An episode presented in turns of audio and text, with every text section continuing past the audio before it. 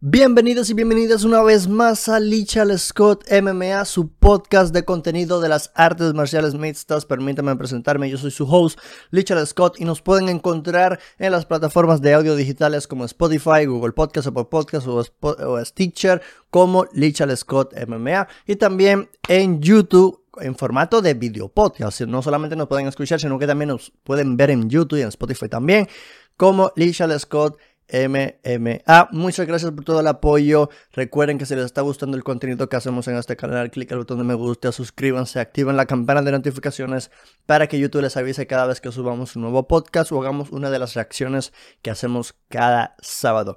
Bueno, una vez dicho todo esto, empecemos con los temas de este podcast, de este podcast y agárrense porque el formato del podcast va a cambiar. Ahora el formato del podcast va a ser todo en uno, literalmente. Cuando digo todo mi contenido en uno es todo. Siempre que pueda hacer entrevistas y demás, va a venir todo en uno como que en un paquete unido. Eh, lo cual será más tiempo de duración del podcast y ya después será el contenido eh, distribuido en clips para quienes les interesa entonces el, tema del clips. Eh, pero para aquellos pues, que les interesa el formato largo, pues prepárense porque a lo mejor este podcast va a durar eh, una hora, una hora y media, quizás dos horas, quién sabe. Pero bueno, Hey, se viene skin informativo en breves, se vienen también mis picks para esta semana, se vienen peleadores recomendados latinos de esta semana, los eventos latinos recomendados de esta semana, eh, se vienen noticias, temas, opiniones, análisis, se vienen muchas cosas, espero que les guste y empecemos con el primer tema. Y es que Fedor Emelianenko rechazó pelear contra Brock Lesnar en el 2009. Así lo reveló Dana White en una entrevista con GQ. Eh, dijo Dana que le ofrecieron a Brock Lesnar y a Fedor Emelianenko una suma de dinero para enfrentarse entre sí. Brock Lesnar aceptó, pero Fedor, Emelianenko no aceptó y Dana White no sabe por qué. Y yo te pregunto, ¿qué hubiese pasado si Dana White hubiese llegado a un acuerdo con Fedor Emelianenko? ¿Por qué crees que la pelea no se llevó a dar? Y claro, estamos hablando del 2009. O sea, Fedor Emelianenko rechaza la oferta de Dana White. Dana White dice que no sabe por qué no la, eh, aceptó. A lo mejor era más dinero que pedía Fedor, quién sabe. Pero yo te pregunto a ti, o sea, te lo repito. O sea, ¿por qué crees que no se dio a cabo esta pelea? ¿Y quién crees que hubiese ganado? ¿Fedor Emelianenko o Brock Lesnar? Estamos hablando de en el 2009. Brock Lesnar igual tenía su hype, obviamente. Fedor Emelianenko, pues eh, tal vez eh, seguía siendo de los mejores de la historia, pero recordemos que en su etapa de Strikeforce no vivió el mejor momento porque cuando le, tocó en Strikeforce eh, no le fue la mejor manera, hay que decirlo. Ya no recuerdo si eso fue en 2009, 2011 por ahí, pero lo que sí sé es que era un año que era una pelea muy interesante y seguramente Fedor hubiese ganado por el tema de la experiencia y demás, y además de que estaba acostumbrado a enfrentar monstruos. O sea, Brock Lesnar en esos entonces, no es que ahora no lo sea, pero es que en ese entonces era más que nada un monstruo, o sea, un peso pesado monstruoso y más encima luchador, ¿no? Pero sí, ese es el tema. ¿Por qué crees que Fedor Emelianenko rechazó la oferta de Dana White para pelear contra Brock Lesnar? Y siguiendo hablando de Dana White, Dana White ha compartido su top 5 de los GOAT de la MMA. Así es, este top 5 de los GOAT de las MMA que Dana White comparte ha dado de qué hablar, ha dado mucha polémica porque son los siguientes. Para Dana White, en una entrevista con GQ, él dice lo siguiente: Mis top 5 son John Jones, Anderson Silva, Ronda Rousey, Conor McGregor y George St. Pierre. Yo te pregunto, ¿Cuál sería tu top 5 de los GOATs de las artes marciales mixtas? En lo personal, yo, yo tendría que sentarme y analizarlo bien y pensarlo bien. Pero si te lo digo aquí de momento, yo creo que en mi top 5 tienen que estar John Jones.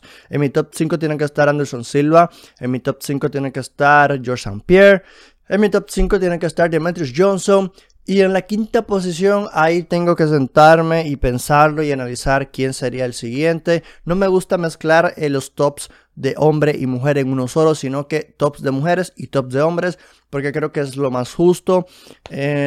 como digo, o sea, yo creo que el top de Dana White eh, se entiende, o sea, cuando, cuando pone a Conor McGregor, pone a Ronda Rousey, mucha gente empezó como que, ¿cómo? ¿Cómo? ¿Por qué Conor? O sea, y yo siempre lo he dicho, para mí Conor está en mi lista del top 10, no lo meto al top 5 porque ya sería muy exagerado, pero dentro del top 10, aunque considere que es un poco exagerado, yo entiendo y como yo lo veo, yo creo que las listas de los tops en este deporte más que nada, porque me hablas de otro deporte y son números y logros, o sea, es, es lo que es.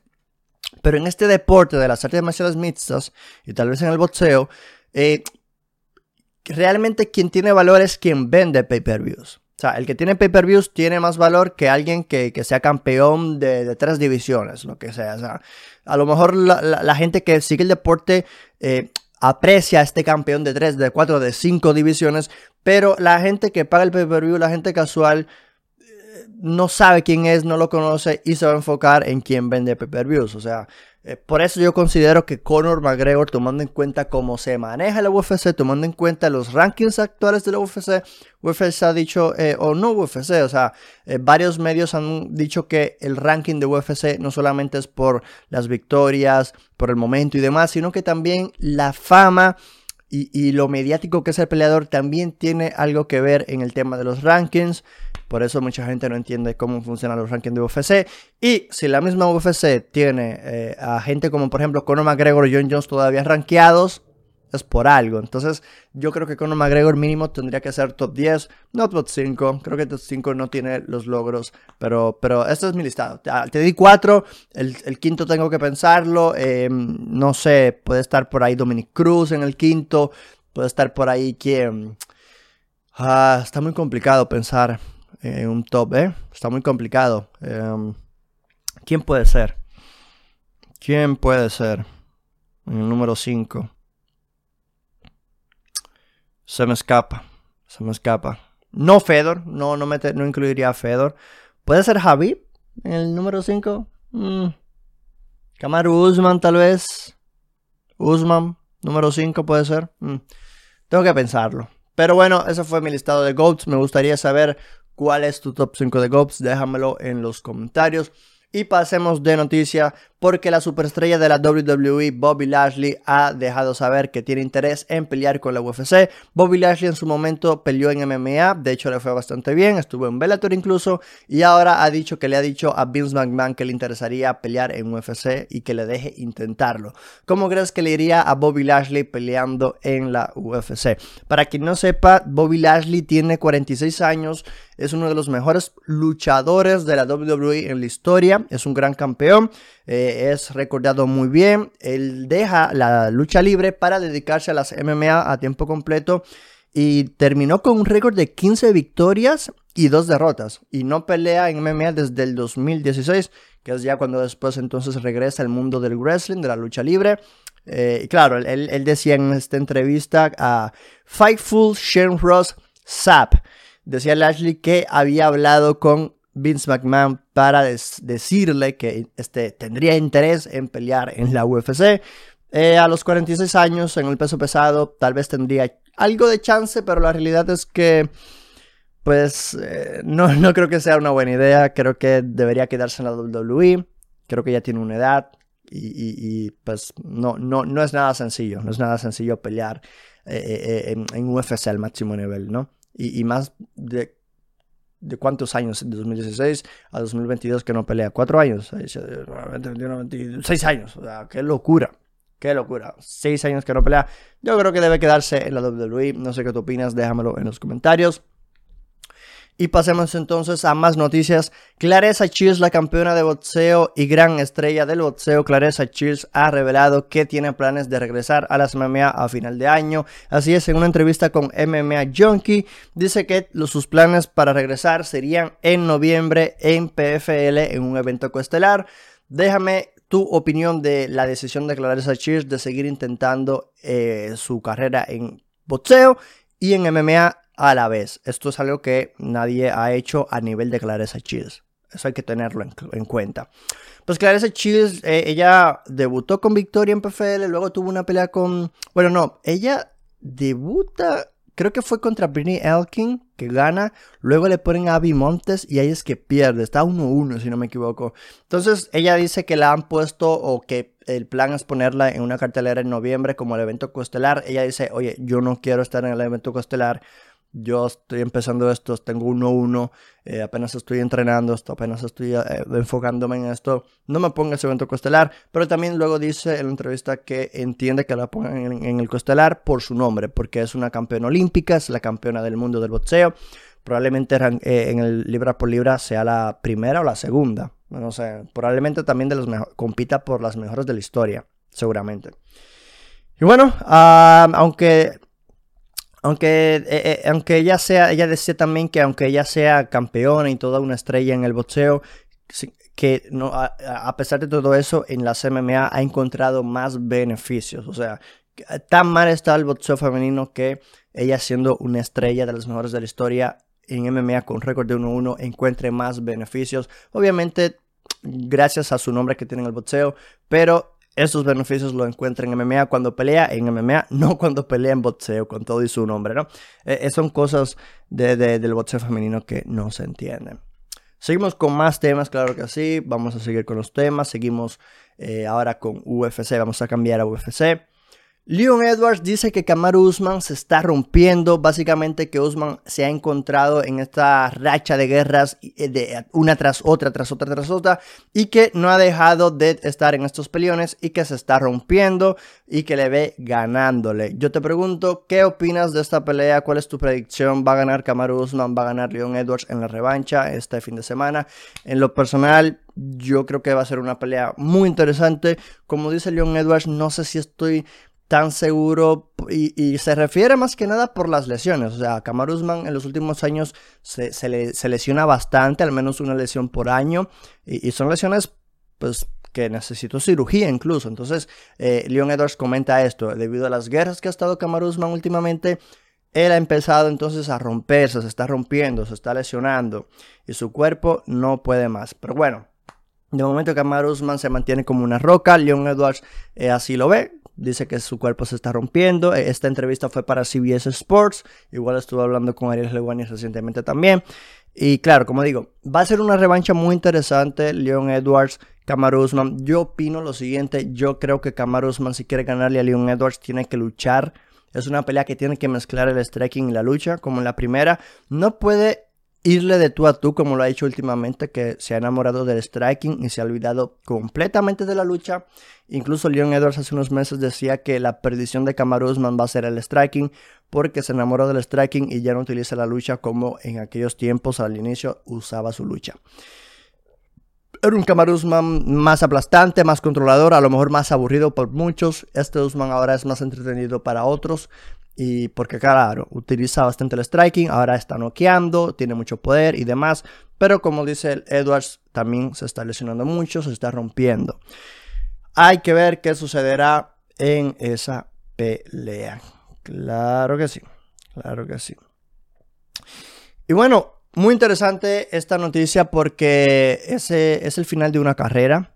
Rory McDonald anunció en sus redes sociales que se retira de las artes marciales mixtas después de su derrota en PFL 8.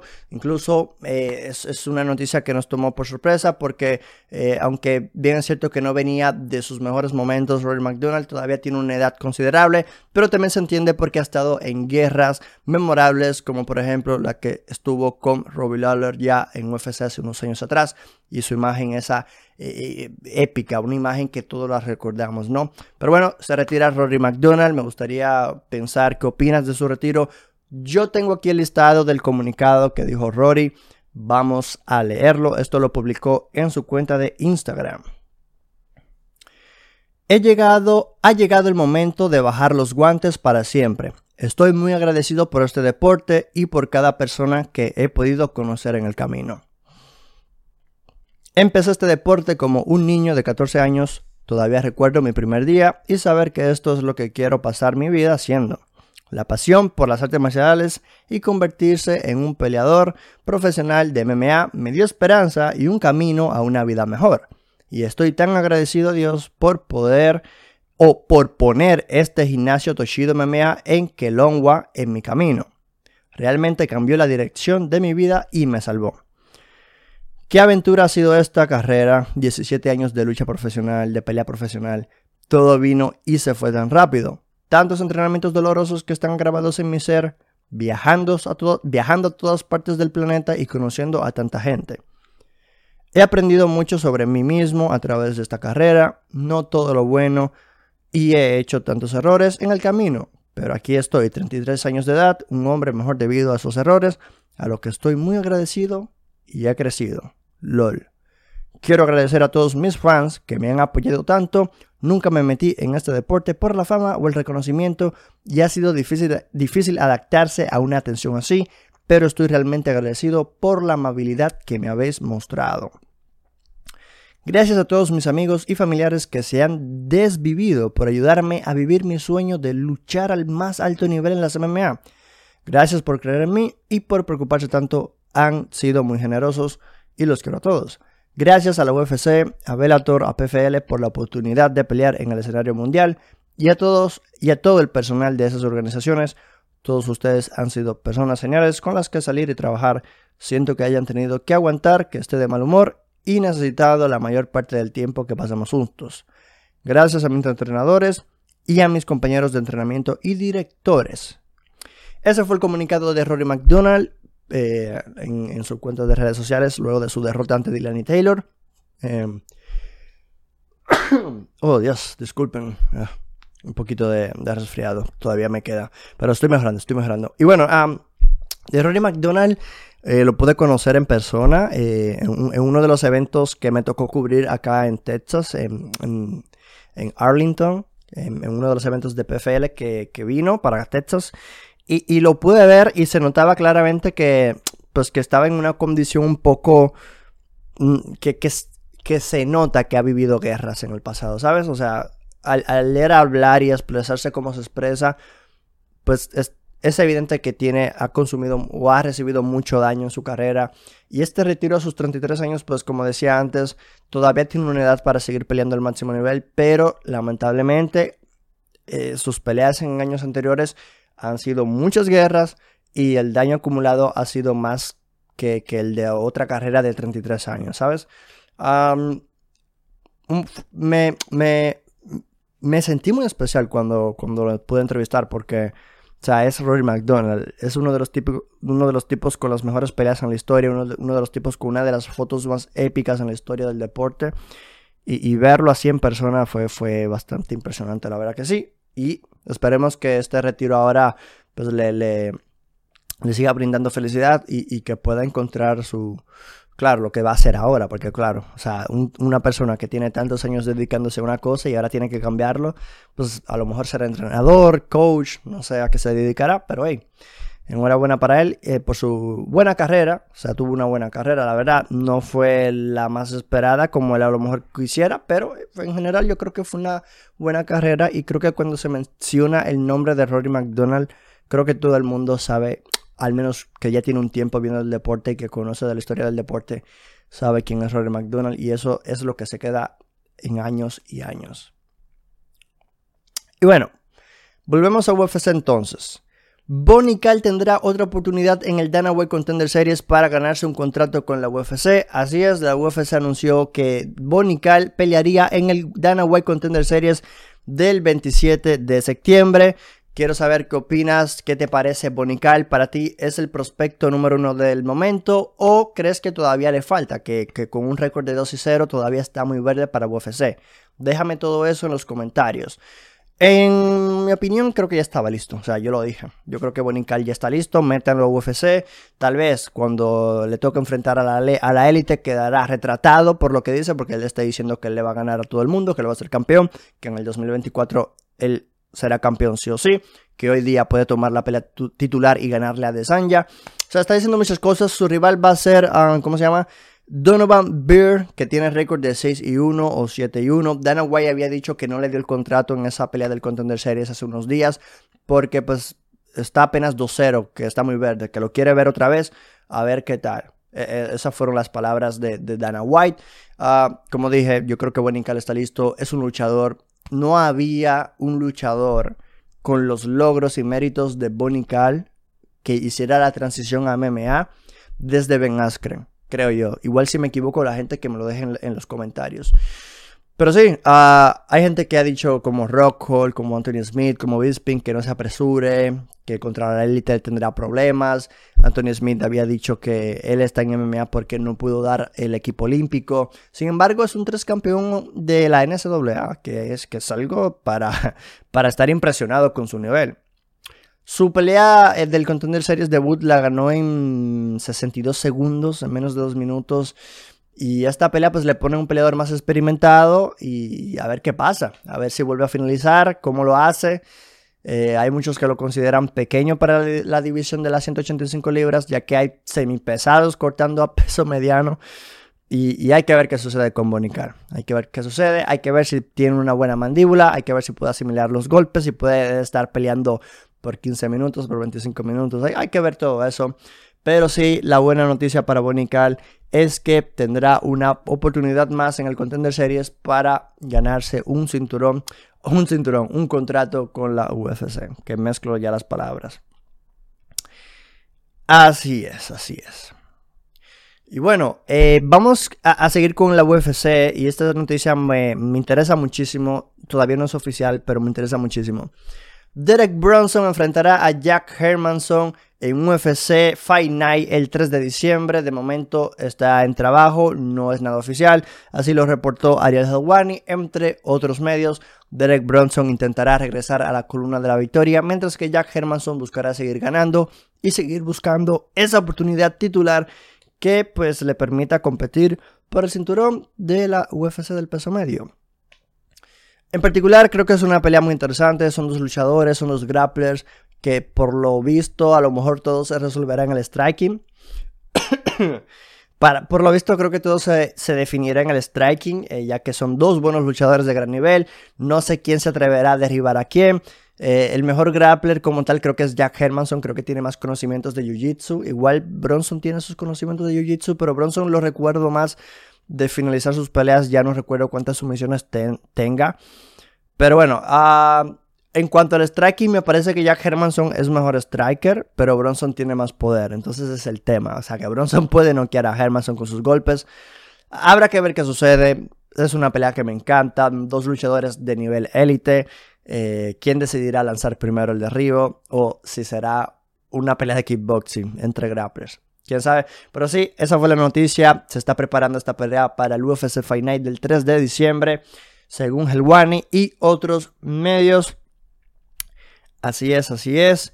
Ah, y nada, de momento vamos entonces a pasar con... Vamos a pasar ahora con la previa y mis picks. Con la previa y predicciones del UFC 278 Kamaru Usman contra Leon Edwards 2 Vamos a compartir ahora las, los picks y mi previa, la previa y todos mis picks. Ahora vamos a hacer la transición. Vamos eh, a, adaptarnos ¿no? a, este, a este nuevo estilo de podcast que viene todo en uno. Eh, ahora vamos a transicionar. Puede que el, sonido se escuche distinto o no. Pero sí, ahora vamos a, a transicionar para compartirles mis picks y mis predicciones o es lo mismo, Peque es lo mismo. O sea, debo decir, para compartirle mi previa y mis predicciones del UFC 278, Usman contra Edwards 2. Vamos allá.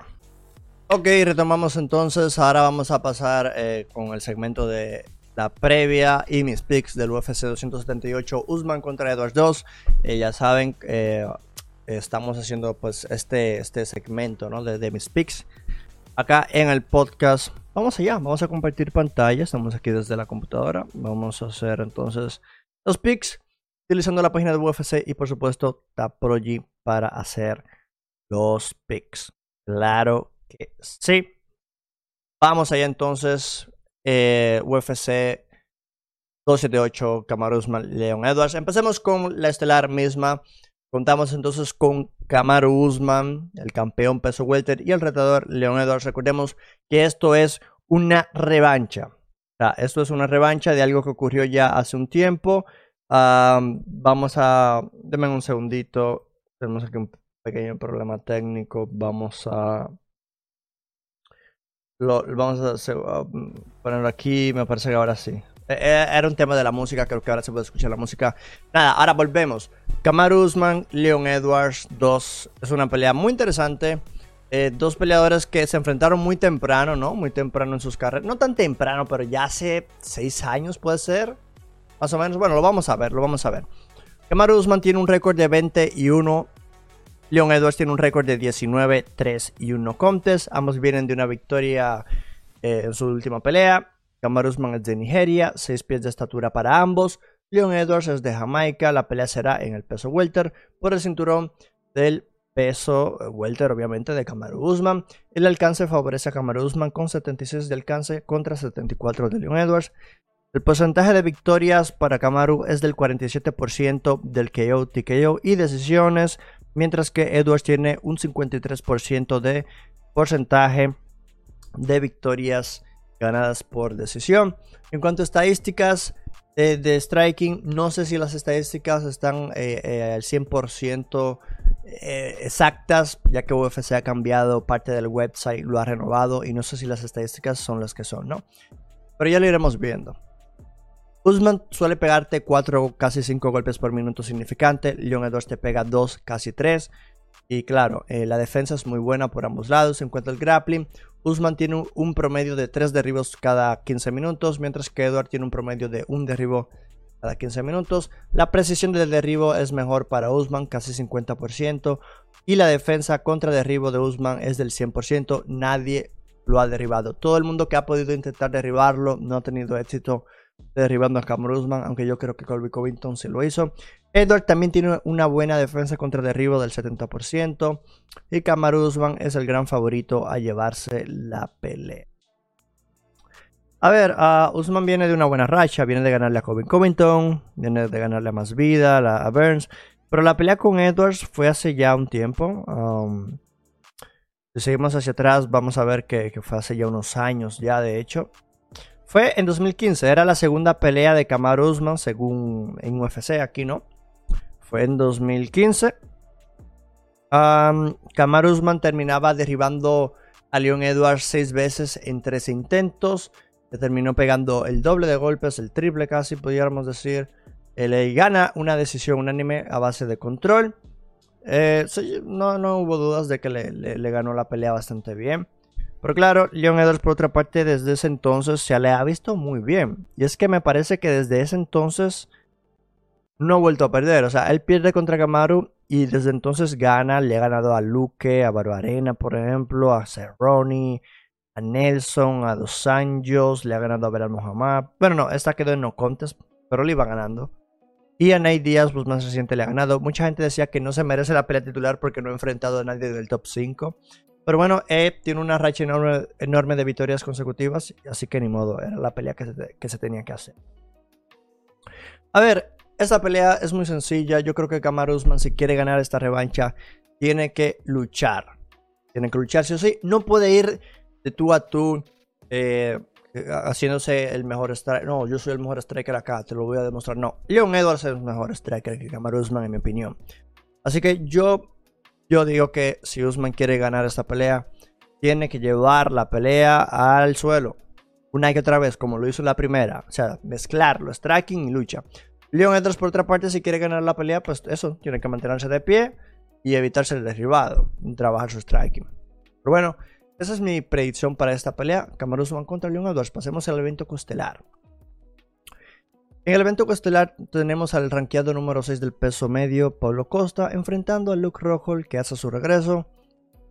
Pablo Costa tiene un récord de 13 y 2. Luke Rockhold tiene un récord de 16 victorias, 5 derrotas. Ah, ambos vienen de derrota en sus últimas peleas. Luke Rockhold es de Estados Unidos. Pablo Costa es de Brasil. La estatura favorece a Rockhold, 6-3 contra 6-1 de Costa. Es una pelea del peso medio. El alcance favorece, el alcance favorece enormemente a Luke Rockhold, 77 de alcance contra 72 de Costa.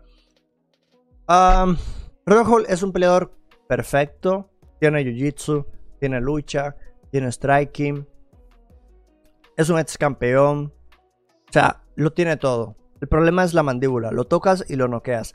Por otra parte, Polo Costa es un brawler. Es un tipo que va hacia adelante a presionarte, a darte con todo. Tiene mucho poder. Finaliza muchas peleas. Sin embargo, desde la derrota con Adesanya ha sido un Costa muy extraño en las redes sociales, muy raro. Ha cambiado de manejo. Ahora es manejado por su pareja. Y, um, a ver, es una pelea que, que, una de dos. Es una pelea que que Polo Costa debería ganar por decisión o, o, por KO. Vamos a poner el KO TKO porque conociendo a estos peleadores yo creo que irán con todo para el KO TKO. Pero siéndole sincero, el primer asalto me gusta, pero siéndole sinceros, yo creo que es una pelea que Luke Rockhold puede ganar.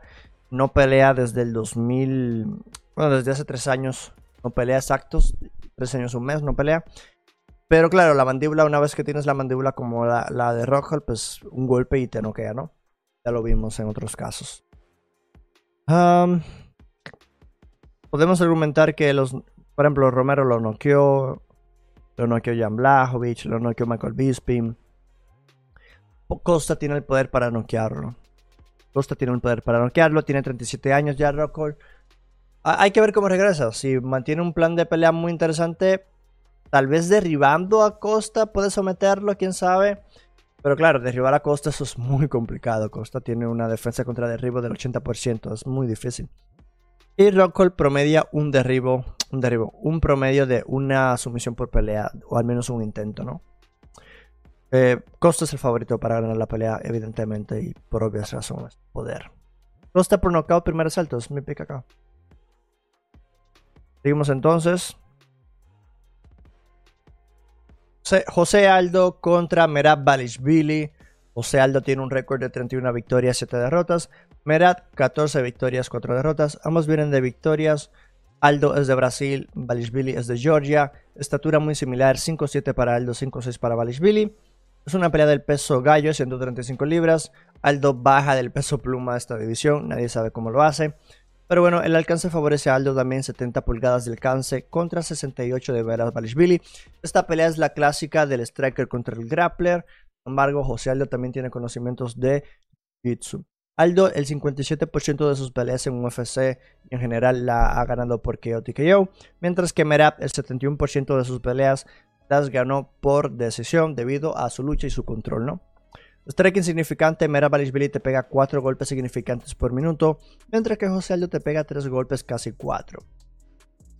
Y bueno, esto porque Aldo está esperando eh, eh, el momento preciso para golpearte donde tiene que golpearte y finalizarte, ¿no? Aquí lo vimos, 57% de sus victorias han sido vía el KO. Grappling, Merab Balishvili es un monstruo, tiene un promedio de derribo de 7.3, creo que es el que mayor promedio de derribo tiene ahora mismo en UFC y esto es real, esto no es inventado, esto no es eh, aumentado. Eh, no, eso es real. El tipo por pelea te intenta como 20 derribos. Aldo pues no derriba en sus peleas, tiene una defensa contra derribo exquisita del 90%, lo cual será una pesadilla para Merab Balishvili. Tomando en cuenta el historial de Aldo defendiendo los derribos, Merab Balishvili está en problemas. Ya que en el striking, Aldo es mejor. Sin embargo, el, el favorito o breve favorito o por la mínima el favorito es Merabalishvili, menos 125. Porque vi bien en un gran momento. Em, se le ve bien. Eh, si, puede, si puede lucharle a Aldo, seguramente llevará la pelea a base de control como lo ha hecho en las últimas peleas. El problema va a ser si no puede derribar a Aldo. Ese va a ser el problema. Y es ahí donde yo estoy viendo las probabilidades de que Aldo gane esta pelea, ¿no? Aldo viene de tres victorias seguidas, le ganó a, Pedro, a Marlon Vera por decisión, Pedro Muñoz por decisión y a Rodfon por decisión. Pero muy justito, muy justito. Muy justito. Mera Palisvili viene en una racha enorme de victorias seguidas. A ver cuántas tiene. 1, 2, 3, 4, 5, 6 siete victorias seguidas. Disculpen que a veces pause, pero es que ahora me traigo una, no me traigo, sino que tengo una menta para que me ayude con la voz porque a lo mejor la pierdo y todo. Ya que he estado grabando el podcast, ¿no? Y demás. Pero bueno. O sea, el de es una pelea típica de Striker contra el Grappler. O sea, él debería llevársela por decisión a base de experiencia. Son tres asaltos, no son cinco. Son tres asaltos. Habrá que ver cómo le va a. No me sorprendería que Mera gane. Esta, es la pelea que más complicada la tengo de, predecir porque me encantan los luchadores. Mera es un monstruo de la lucha. El problema es que Aldo ha demostrado en el pasado que tiene una enorme defensa contra derribo y es real. Es legítimo.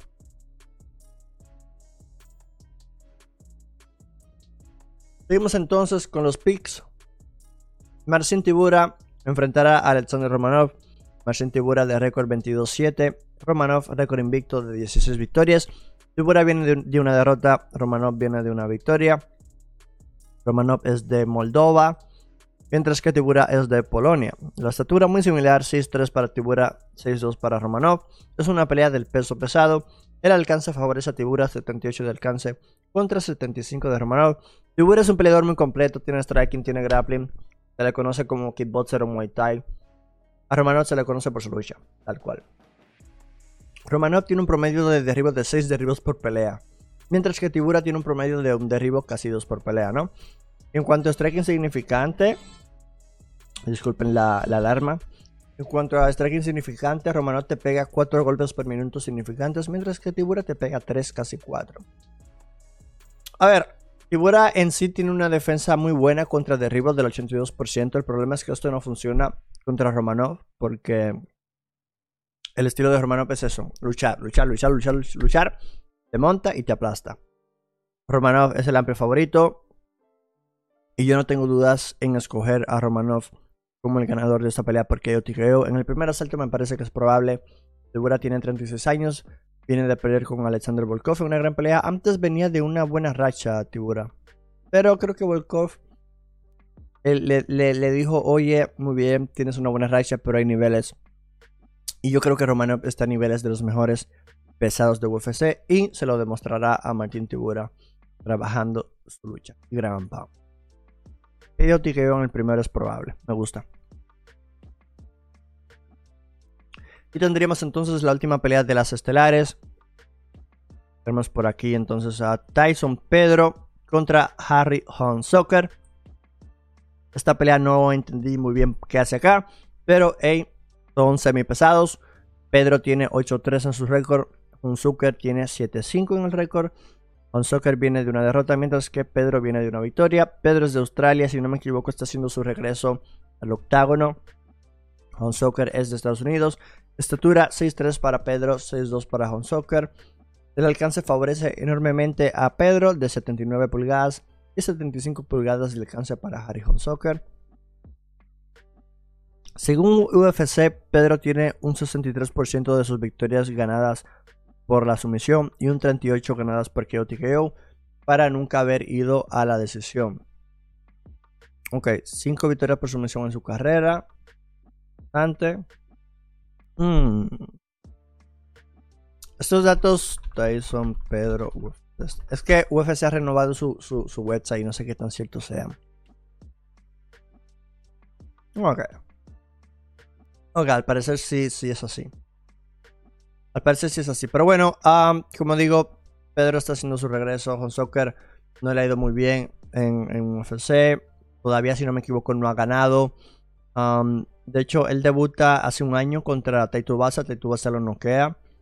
Luego contra Justin Tafa. Justin Tafa lo noquea. Y ahora le toca un Tyson Pedro que entrena en City Kickboxing en Australia o Nueva Zelanda con esta gente, ¿no? Y bueno, no peleaba desde hace tres años, pero regresó hace dos meses y noqueó a Ike Villanueva con Lecky y uppercuts. Yo creo que puede noquear a Harry Honsocker en el primer asalto. Honsocker es un peleador que va a noquear o ser noqueado. Y pues es lo que es. O sea, son semi pesados. Me parece que Pedro es el mejor striker. Aunque tenía tres años, casi cuatro sin pelear, regresó en gran manera y se le ve diferente. Tiene 30 años nomás. O sea que el knockout es muy probable. Muy probable. Pasemos entonces a Leonardo Santos contra Jared Gordon, la estelar de las preliminares. Leonardo Santos, un maestro del Jiu-Jitsu, tiene un récord de 18 victorias, 6 derrotas, un, un empate. Y Jared Gordon, 18 victorias, 5 derrotas. Ambos vienen de derrotas. Santos es de Brasil, Gordon es de Estados Unidos. Estatura a favor de Santos con 6 pies, 5-9 para Gordon. Esta pelea es del peso ligero. El alcance favorece enormemente a Santos con 75 de alcance, mientras que Gordon tiene un 68 de alcance. Santos tiene un 44% de victorias por sumisión, mientras que Gordon un 56% por decisión. Golpes significantes, Gordon te pega 5 golpes por minuto, significante, mientras que Santos te pega 2.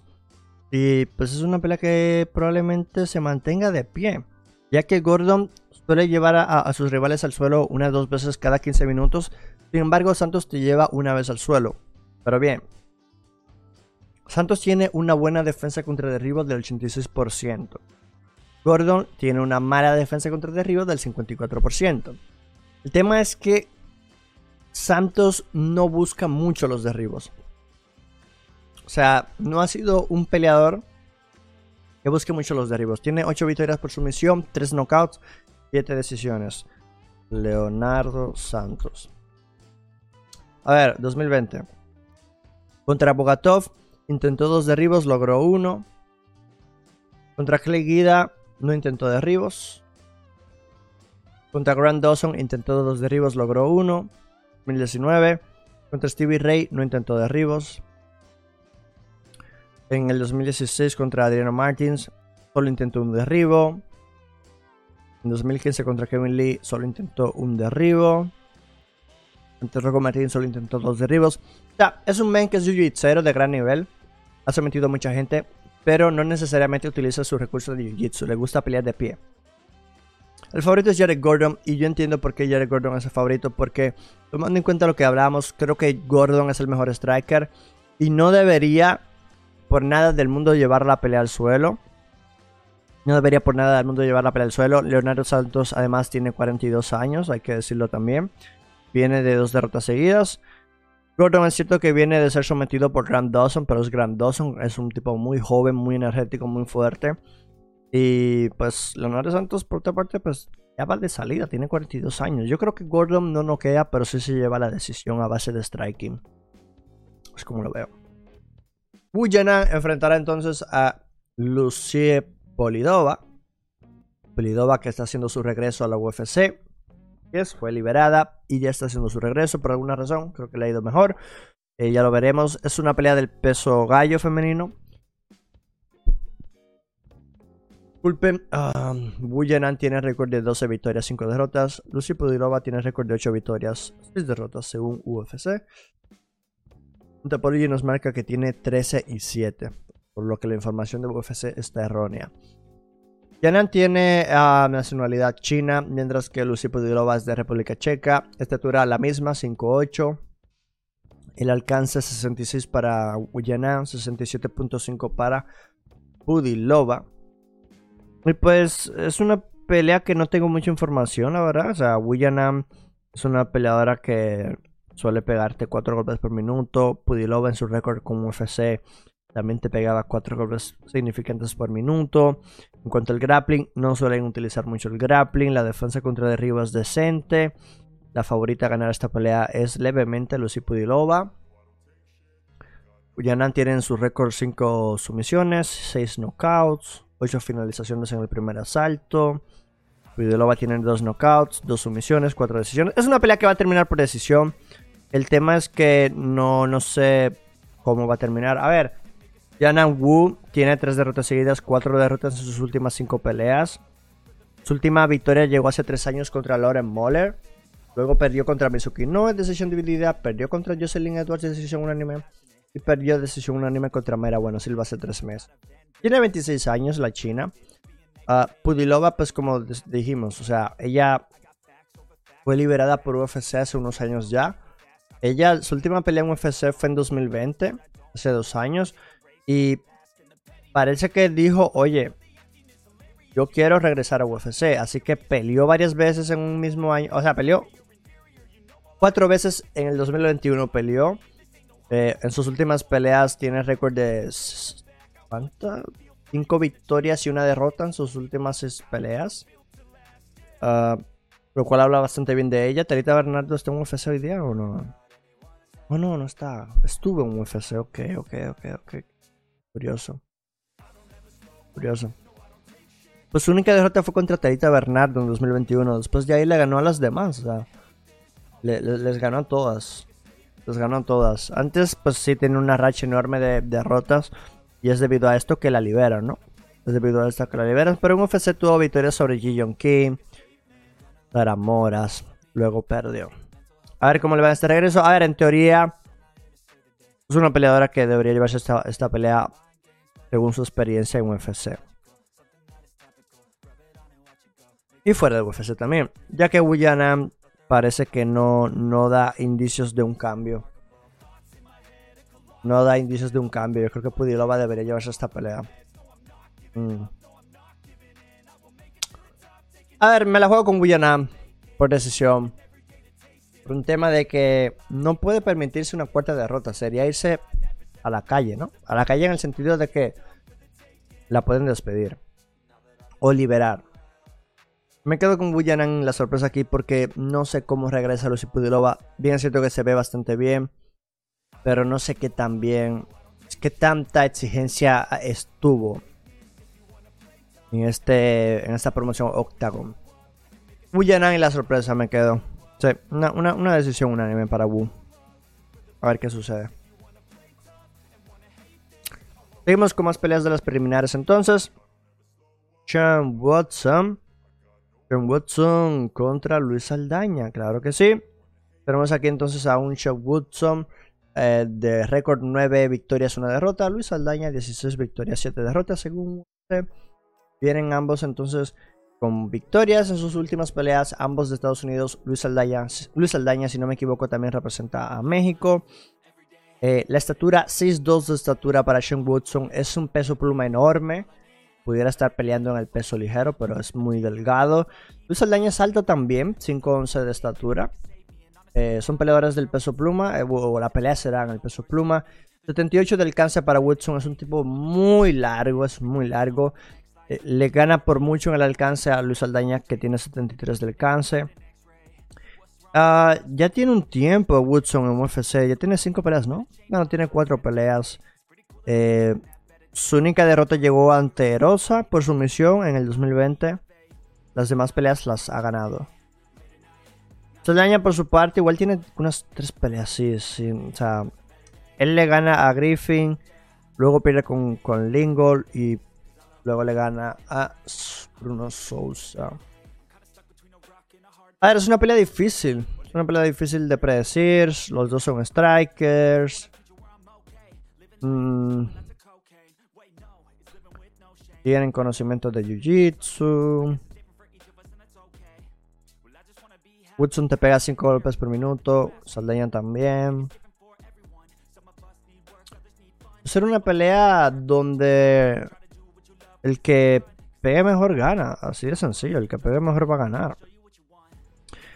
Mi preocupación es que Saldaña y su cardio no es el mejor no tiene el mejor cardio. Saldaña en el pasado ha quedado, ha quedado de ver.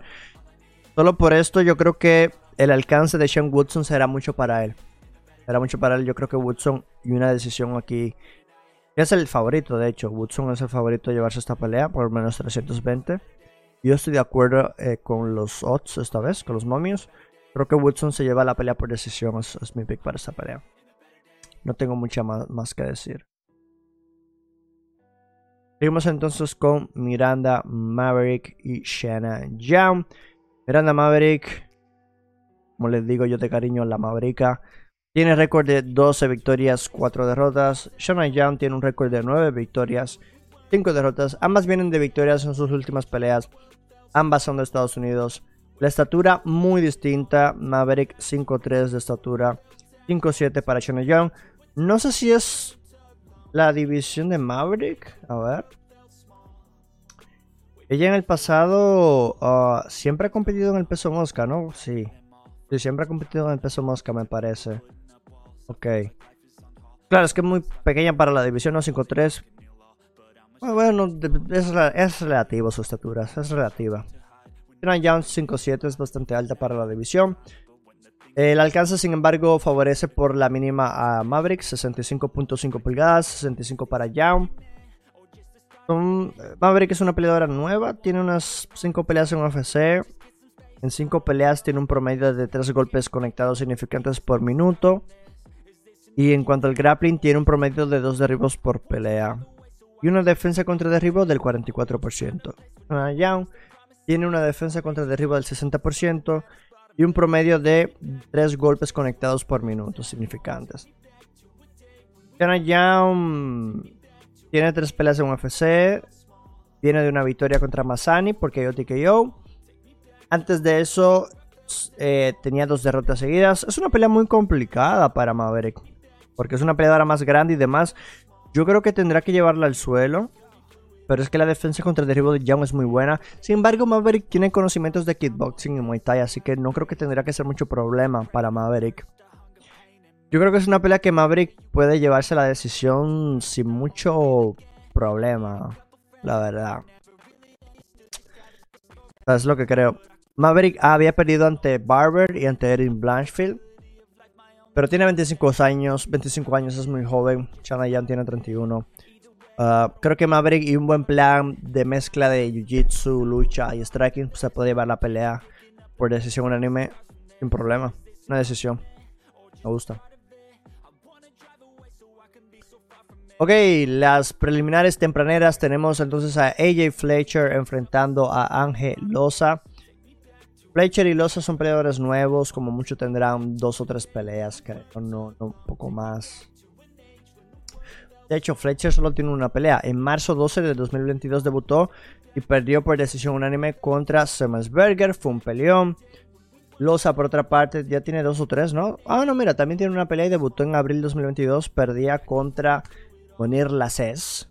Así que aquí esto es una moneda al aire. Yo la verdad no tengo mucha información de estos peleadores, pero UFC nos dice que Fletcher tiene récord de 9 y 1, Loza tiene récord de 8-3. Ya vimos que vienen de una derrota. Fletcher es de Estados Unidos. Loza es del Congo Kinshasa. Estatura la misma, 5'10. Una pelea del peso gallo. Perdón, del peso welter.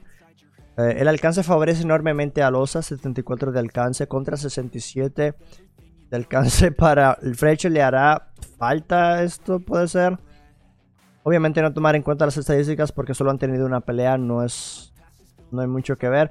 Lo único que sí he visto a Fletcher, lo vi en el Contender Series, es un, es un loco, en el sentido de que va hacia adelante, quita la... Es un tipo que siempre va hacia adelante, ¿no? Buscando finalizar la pelea. Da siempre espectáculo. Um, Fletcher. Pero bueno, les digo, no tengo mucho conocimiento. Fletcher es el leve favorito. Tiene 25 años, Losa tiene 28. Es una pelea que bueno, representa a Suiza también, Losa. No sé, a ver, es, es, muy complicado aquí. Muy complicado esto. Es. Yo me inclinaría por Fletcher por lo que vi en el Contender Series y en la pelea contra Semelsberger. A Losa no se le vio la gran cosa contra la CES, la verdad. Fletcher y una decisión es probable. Probable. Seguimos entonces. Amir Albasi, rankeado. Eh, a ver, ¿dónde está rankeado? Ranqueado número 11 del peso mosca enfrentará a Francisco Figueiredo, sí, hermano del campeón peso mosca Davison Figueiredo. Albasi tiene récord de 14 victorias, 1 derrota. Figueiredo 13 victorias, 4 derrotas, 1 empate y 1 contest. Vienen de victorias. Albasi es de Irak, Francisco Figueiredo es de Brasil. La estatura es 5'5 para Albasi, 5'6 para Figueiredo. El alcance es lo mismo, 68 de alcance para ambos. Albasi y Figueiredo son dos grapplers. La mayoría de sus victorias la han logrado por sumisión. En cuanto a striking significante, Albasi te pega 4 golpes por minuto. Figueiredo te pega un golpe por minuto, dos por minuto significante, pero tengo que ver más. Porque creo que tiene solamente dos o tres peleas. Sí, tres peleas. Ha ganado dos y ha perdido una. Mm. Ok, Albasi por otra parte ya tiene un tiempo ya en UFC. O sea, ambos peleadores son grapplers, ya lo vemos. Todo quedará en quién es el mejor striker. Y debido a esto, yo creo que Albasi debería llevarse esta pelea. Albasi ya tiene un. Bueno, decía un tiempo, pero es que sí, o sea, él debutó en 2020, pero solamente tiene dos peleas. Pero le ganó por sumisión a Gordon y le ganó por decisión en 2021 a Chumagulov. Lo que va de año no ha peleado. Figueredo peleó en abril del 2022. Eh, ganó por sumisión a, a Da Silva. Totalmente inesperado esto, ¿eh? Totalmente inesperado. Son dos peleadores nuevos. Um, diferencia de un año en la compañía. Uh, por lo que he visto de los dos, Albasi tendría que llevarse esta pelea. Eh, un knockout TKO es probable. Me gusta a, final, segundo, tercer asalto. Es probable el KO TKO a favor de Albasi. Me parece que, que, sería, sería probable, ¿no? 28 años para Albasi, 32 para Figueredo. Básico y es, es lo que más me gusta porque me parece que es el mejor striker de los dos. En cuanto al grappling, seguramente se anularán porque los dos son grapplers. A lo mejor no, o a lo mejor no se anulan. Francisco eh, se, se apoda como el de Sniper, ojo con eso, a lo mejor también tiene buen striking, sin embargo en UFC no le he visto muy buen striking, además las estadísticas nos muestran que solamente pega un golpe, dos golpes por minuto, significa es lo que es. Albasi y una decisión y un Coyote que yo es, mi pick para esta pelea. Y tenemos entonces tenemos entonces lo que sería Aori Liken contra Jay Perry. Aurelien tiene récord de 23 victorias, 11 derrotas, mientras que Jay Perrin tiene récord de 10 victorias, 5 derrotas. Perrin viene de una derrota, que creo que fue en su debut. Aurelien viene de una victoria, es de China. Perrin es de Estados Unidos. La estatura es muy similar, 5-7 para ambos. Una pelea del peso gallo. 69 de alcance para ambos también.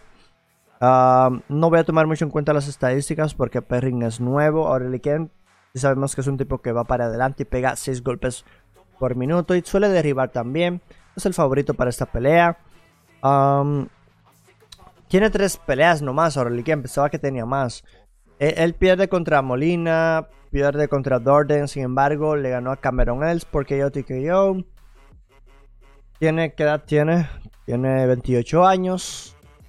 Jay Perrin, por otro lado, tiene cuatro victorias por sumisión, dos knockouts, una finalización el primer asalto. Su pelea contra Bautista la pierde por decisión unánime. Tiene 29 años, su estilo de pelea es karate. Yo creo que ahora quien es el mejor striker, debería llevarse una decisión aquí. O sea, es lo que estoy viendo por parte de Aurelien. Más que nada por una experiencia ya en UFC, tiene tres peleas, dos derrotas. No puede permitirse otra derrota más. No, no es lo que él quiere. Y Perry, pues apenas Perrin, no Perry, Perrin, que tiene cierto parecido a Perry, a Mike Perry, pero no, es Jay Perry pues yo creo que la pierde, la va a perder. Um, sí, dio una buena actuación contra Mario Bautista, pero quien, como digo, creo que es mejor striker, me parece mejor striker. Lo que he visto a Perrin solamente lo vimos esa noche, no hemos visto más nada. Por un tema de experiencia en el octágono, me inclino con Aurelien y su striking, una decisión. Y entonces tenemos la pelea de Daniel da Silva contra Víctor Altamirano. Daniel da Silva, récord de 11 y 3. Víctor Altamirano con un récord de 10 y 2. ¿Ok? Daniel da Silva viene de una derrota. Víctor Altamirano viene de una derrota también. Da Silva es de Brasil. Altamirano es de México. Uh, da Silva, sí, estatura de 5'6, 5'8 para Altamirano. Una leve ventaja para Altamirano, no mucha. El alcance es lo mismo, 70 de alcance para ambos. Y la pelea será en el peso mosca. Creo que son los peleadores nuevos. Sí, eh, Da Silva tiene apenas dos peleas en UFC. Altamirano creo que también tiene solo dos peleas. No, tiene una. A ver, son dos peleadores que ya les digo que no me convencen ninguno. O sea, Da Silva perdió con, con Molina, perdió con Figueredo. Es un striker, tiene 26 años. Altamirano por otra parte tiene 31 años, es un striker también. Altamirano por un tema de experiencia general. Yo creo que debería llevársela. Mm, claro, es que les digo, no, no, lo que he visto de Altamirano no me ha convencido del todo. Es un peleador que, que creo que ha quedado a deber. Creo que ha quedado a deber. sus últimas dos peleas han llegado a la decisión y una dividida a su favor y la otra dividida en contra. Lo cual es un peleador que es muy, muy, muy ahí aferrado. O sea, justito, gana justito. Y Silva pues vienen de ser finalizado en sus dos peleas. Yo me inclinaría con Altamirano y una decisión para abrir el evento. Nada, nada. No me espero algo así brillante. Y si, y si lo hace, pues sería impresionante, ¿no? Porque representa a México y obviamente es, de la casa, es de Texas. Ok, esos fueron mis picks. Vamos entonces a resumir los picks para que la gente sepa. Vea una vez más mis picks resumidos. UFC 278, Kamaru Usman vs Leon Edwards 2. ya. Veo a Kamaru Usman ganando por decisión ante Leon Edwards. Veo a Polo Costa venciendo por nocaut TKO en el primer asalto a Luke Rockhold. Creo que José Aldo ganará una decisión contra Merab. Veo a Alexander Romanov venciendo por KO TKO en el primer asalto a Marcin Tibura. Jason Pedro versus Harry Soccer. Veo a Pedro ganando y noqueando en el primer asalto a Soccer. Veo a Jared Gordon venciendo por decisión a Leonardo Santos. Me parece que Wu Yanan ganará a Lucy Pudilova por decisión. Shane Woodson me parece que le ganará por decisión a Luis Aldaña. Dana Maverick le ganaría a Maverick. Eh, a Maverick, a Young por decisión. Fletcher se llevaría una decisión ante Angelosa. Amir Albasi pensaría porque yo yo en el tercer asalto a Francisco Figueiredo. Aureli vencería por decisión a Jay Perry. Y Víctor Altamirano vencería por decisión a Daniel Silva. Esos fueron mis picks para el UFC 278. Eh, si les gustó, ya saben qué hacer. Clic el botón de me gusta si lo están consumiendo en YouTube y demás. Y seguimos con el podcast, que esto no acaba. Seguimos con el podcast. Ahí nos vemos en breve. Clic el botón de me gusta, compartan esto. Suscríbanse al canal, activen la campana de notificaciones. Síganos en las plataformas de audio digitales como eh, Spotify, Google Podcasts, Teacher y demás, ¿ok? Bueno, ahí nos vemos en breve. Nos vemos en breve. Like. Esos fueron mis picks. Déjame los tuyos en la caja de comentarios si es que te, si es que estás de acuerdo conmigo en algunos. Pues eso también déjamelo si es que estás eh, en desacuerdo. Igual déjamelo en los comentarios. Te estoy leyendo siempre. Y ahora entonces pasemos a Skin Informativa, que también tengo temas muy interesantes para el segmento de Skin Informativa con los compañeros del equipo de Alicia Scott eh, Scott Media Group, ya, ya me estoy trabando y todo. Eh, nos vemos entonces ahora con Skin Informativa. No se vayan a ningún lado. Vamos a transicionar con los muchachos que se vienen con más temas. También hablaremos del Usman Edwards. Ellos darán su opinión y análisis. Eh, José Aldo Merabalishvili también. Eh, por supuesto, la pelea del evento coestelar también darán sus opiniones. Y nos vemos entonces en breves. Ok, estamos acá en Lichel Scott MMA Podcast. Estamos en el segmento de esquina informativa, ya lo saben, estamos de regreso, así es. Cada martes se va a publicar el podcast. Estoy aquí con los compañeros colaboradores de siempre. Puede que falte uno que otro, pero estamos aquí la mayoría. 23 MMA está con nosotros. ¿Cómo estás? Un saludo, un saludo. Sí, acá de vuelta y bueno, como siempre, los mejores temas, así que vamos a tocar ahí. Y también está con nosotros Santiago de TSEA Show. Acá estamos, acá estamos. Un saludo para todos y vamos a darle. Y Requiem de la Batalla también eh, está con nosotros. ¿Cómo va todo? Un saludo a todos, gente. Ya saben, yo soy Requiem de la Batalla, la persona favorita al momento de que, bueno, ya no estoy en formato, en ese formato desprolijo, pero ahora la persona favorita al momento de que escuches sobre MMA y boxeo. Así que a darle, vamos aquí a hablar de lo que nos gusta. Y Leo de Relatos en la que llegó a, tiempo, justo a tiempo ahí en la campana. Está haciendo su aparición, Leo. Oh. Relatos en la ah, ni me había dado cuenta, pero aquí estamos. Llegué con 23 segundos de retraso, pero perfecto. No, nada, no pasa nada. Disfruten el programa. Así es, se bien bueno, son, son, buenos, son temas interesantes. Y por supuesto, yo soy Licha Scott, soy su host.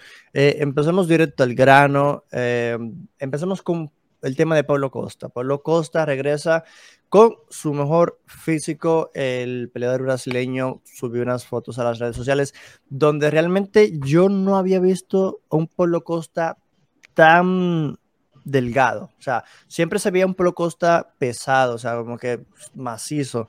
Él decía que esta vez no tiene lesiones y que por lo tanto pues puede llegar eh, eh, entrenando bien, sin problemas y que puede dar el peso con, todo ese músculo que se le ve, pero de una manera increíblemente más delgada, ¿no? Porque el músculo pues se le queda. Eh, Costa va a enfrentar a Luke Rockhold en UFC 278 este sábado, ya lo vamos a hablar en breves, más tarde, pero más que nada yo quiero en este espacio, en este bloque, es que me den su opinión de, Pablo Costa, este físico es saludable, ¿cómo creen que lo ha podido hacer? Eh, eh, ¿Creen que deba subir de división?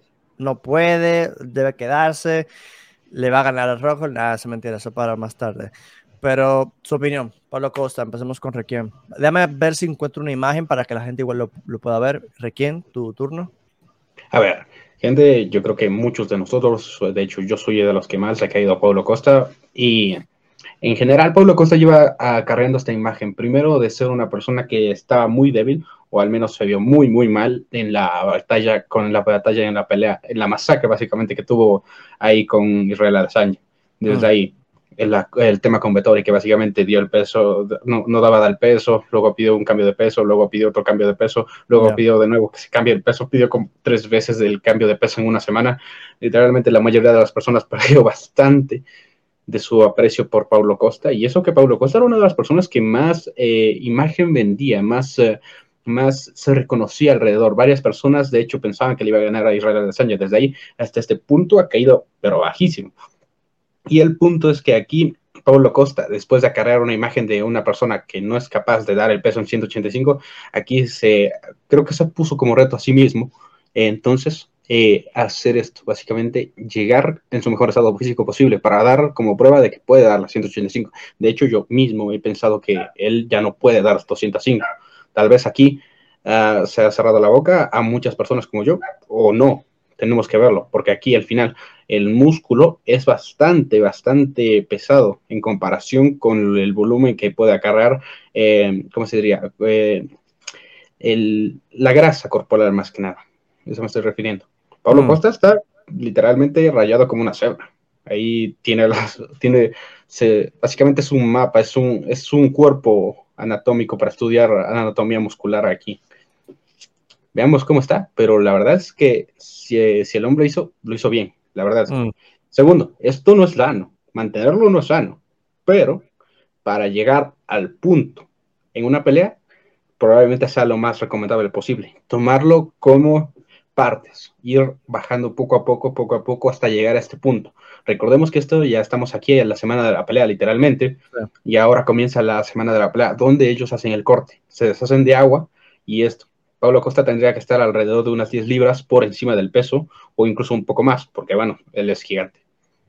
Se supone que debería estar en un estado saludable óptimo, al menos en cuanto a un corte de peso, porque hasta el físico ya te garantizo yo que perdió y se deshizo de todo lo que podía deshacerse así con el ejercicio y con ejercicio anaeróbico, literalmente. Interesante. ¿Tu opinión, Santiago? Este, esta nueva versión de Pueblo Costa, ¿qué te parece?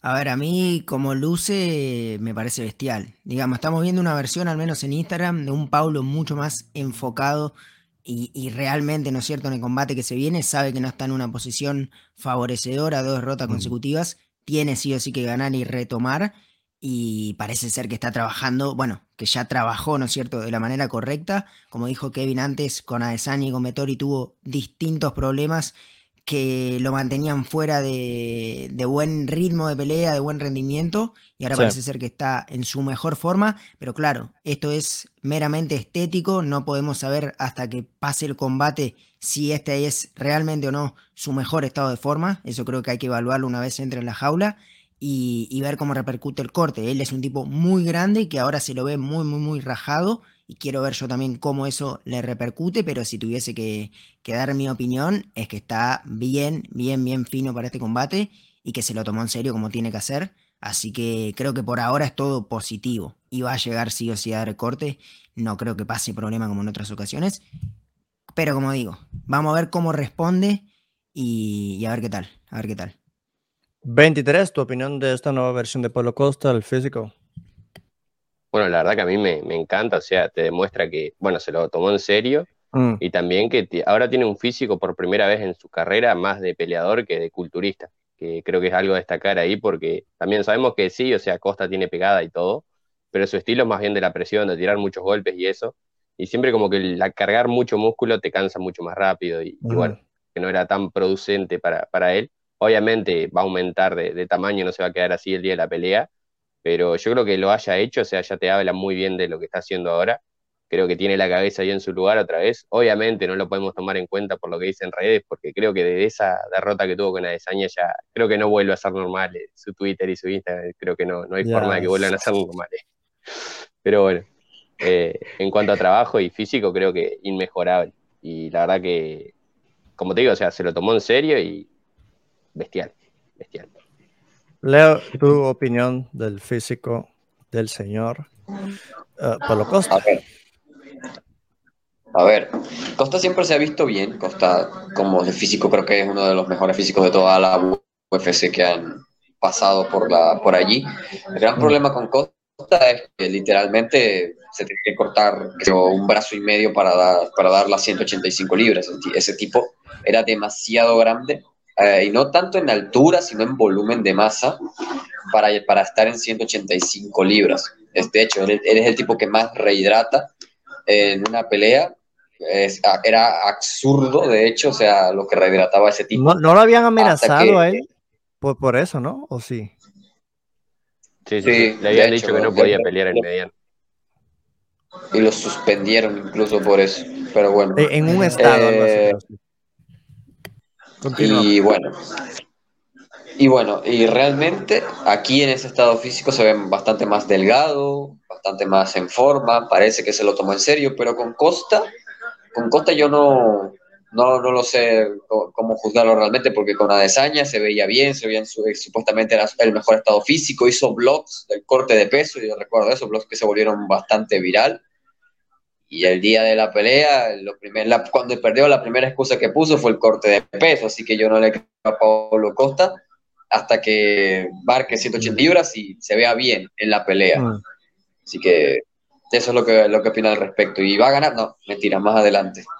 Más adelante, más adelante todavía, todavía. a ver, en lo personal se ve bastante bien. Yo creo que eh, este físico eh, es, es, lo mejor que puede hacer Costa. Yo creo que no puede bajar más de ahí, no puede subir más de ahí para mantenerse en la división. Quiero ver a cuánto rebota porque eh, me gusta que en Los Ángeles, no, en California, creo que en California en general, pues dan los detalles de cuánto pesan los peleadores el día. Y tengo la información de cuánto pesaron los de San Diego y Tyson Nam. Eh, ya le dijeron, hey, no vas a volver a pelear en esta, en, la división. ¿Es peso gallo? La de contra de Osborne fue peso gallo, ¿verdad? Sí, o peso mosca. Yo no recuerdo, pero lo que sí vi en la noticia, si tienen el dato por ahí, e, es que a Tyson ya le llamaron la atención porque llegó pesando 146 libras. Entonces era literalmente un peso pluma la noche de la pelea. Ah, a ver, mm, yo creo que Costa en esta división debería mantenerse si es que siempre puede mantener esta dieta, porque no todo es ejercicio, también la dieta. O sea, él está haciendo una dieta detrás de cámara que a lo mejor se no, no puede, él no puede hacer lo que Paddy Pimble hace, que vamos a hablar de Paddy en breves. Se moriría. Entonces, está increíble, está increíble. A ver si él lo puede seguir haciendo, bien por él. No, y que Costa viene, no sé si ustedes lo vieron, pero en Twitter, Instagram, justamente jode con eso de Paddy. O sea, le pide la ah, receta porque Sí, sí, sí. Sí, son como panas, le dice como que, dime, ayúdame, ¿cómo lo hago? Sí, sí. Ese tweet de Costa desde Sanja es lo más bizarro que yo he visto en mi vida. A mí me da miedo entrar ahí porque no sabes lo que te vas a encontrar. Eh, pero está bueno. Es una joyita, es una joyita. Ese, Twitter de Costa es una joya. No, no, es... Hay entretenimiento.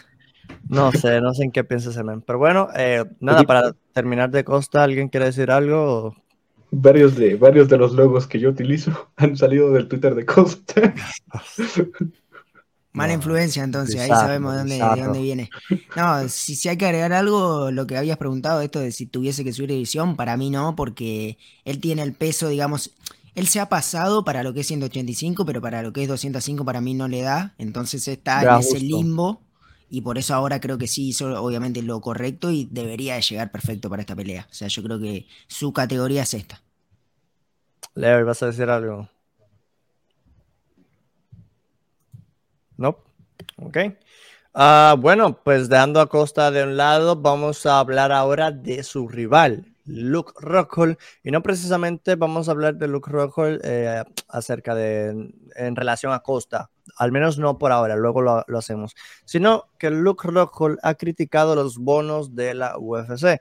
En una entrevista que él dio para MMA Fighting, Luke Rockhold decía que cómo es posible que la UFC es una compañía que hoy vale billones de dólares y que todavía tengan los bonos de 50 mil dólares. Es decir, que tienen como, él decía como que tienen una década o más de una década con los bonos de 50 mil dólares y que los bonos ideales para él deberían de ser 200 mil dólares. Y yo les pregunto a mis compañeros y a la gente que esté em, eh, escuchando el podcast y viéndolo en YouTube y demás, ¿Qué, ¿Qué opinan? ¿Qué opinan? ¿Cuál debería ser la hoy por hoy, 2022, cerca del 2023? si ustedes fueran Dana White o si fueran el dueño de UFC, los, los dueños, ¿cuál sería la cantidad de bono o como peleador?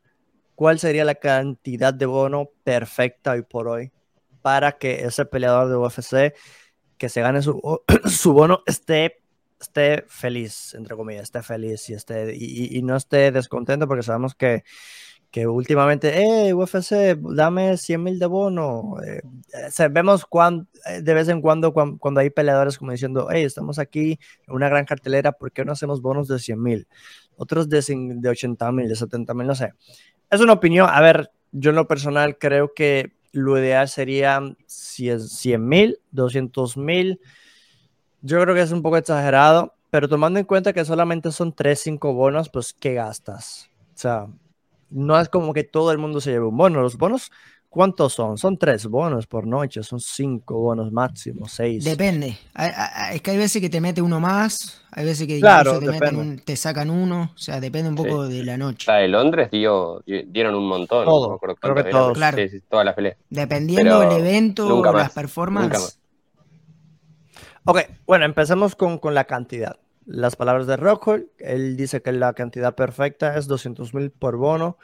Eh, no sé qué, em, quién quiere empezar aquí, es libre aquí el que quiera empezar. A, ver, a mí, como vos dijiste, me parece una locura 200 mil. Si la base es 50, o sea, si hay negocios serían, qué sé yo, entre 75 y 100 mil con suerte. Mm. O sea, si, si se puede lograr una flexibilidad.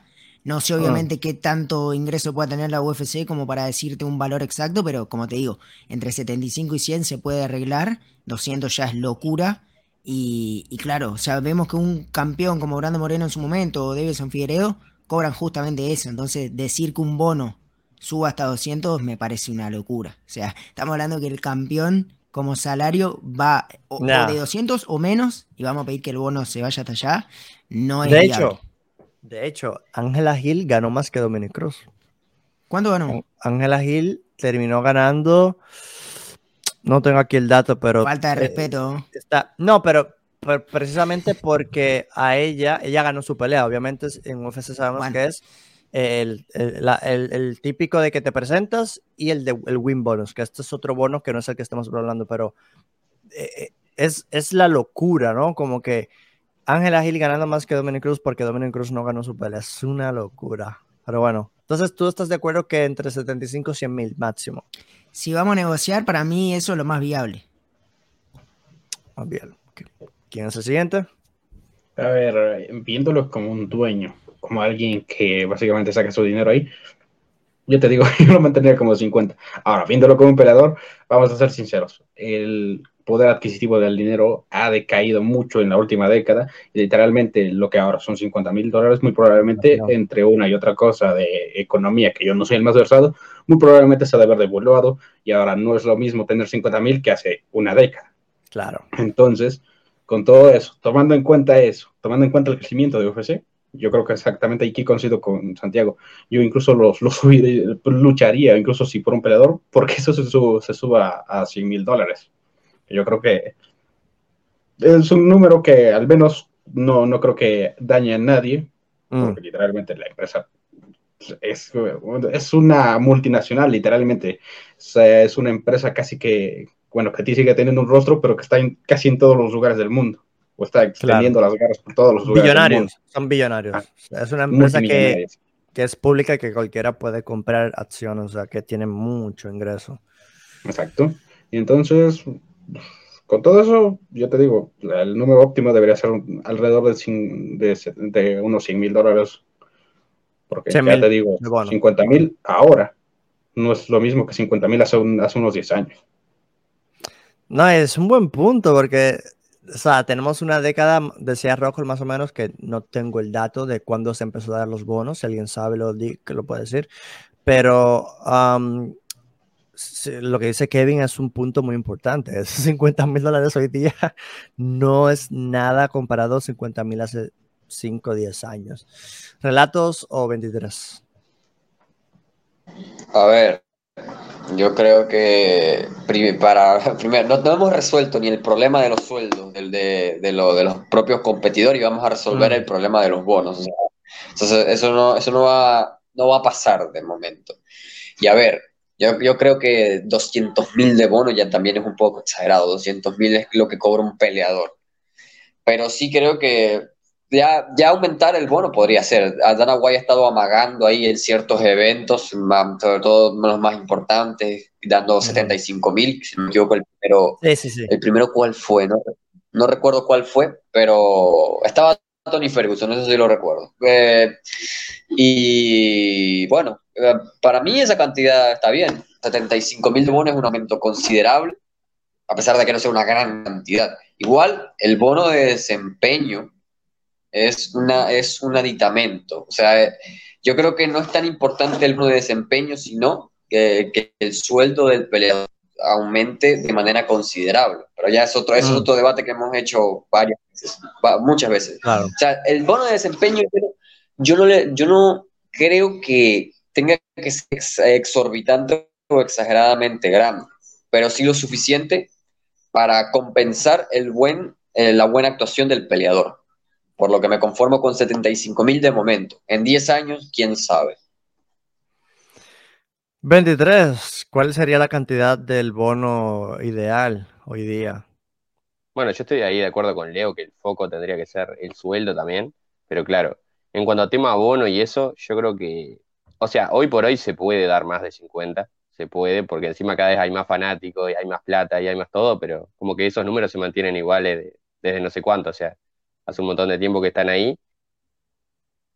35 ese que dieron algunas veces se puede quedar perfectamente pero bueno, bajaron de vuelta, yo creo que el 75 se puede quedar, después obviamente ir subiendo, y bueno, estoy ahí de acuerdo con ustedes que 100 ahí estaría, estaría bien, porque también, o sea, como dijo Leo, creo que tiene que ser ahí como un complemento y ya, y mm. no, como que el foco tiene que ser el sueldo, y también creo que puede aumentar. Eh, sabemos de peleadores que incluso reciben dinero por, por detrás, así, ahí de la nada, que Deina les da un poco de plata. Entonces entiendo que... Que no debería pasar, porque es como diciéndole, Sí, sí, sí, es mm. que algunos peleadores ahí como que reciben, entonces entiendo que tanto el sueldo como los bonos se pueden subir. El bono, o sea, no importa tanto, eh, el sueldo creo que sí, pero bueno, yo entiendo que 100.000 estaría bien. Y, te digo, o sea, los 75 se tenían que haber quedado. Pero bueno, sabemos oh. cómo son los empresarios que... Entendible, entendible.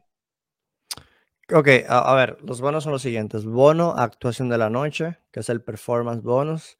¿Ese lo dan uno o varias veces? Depende. Eso te lo dan. Depende. Ok.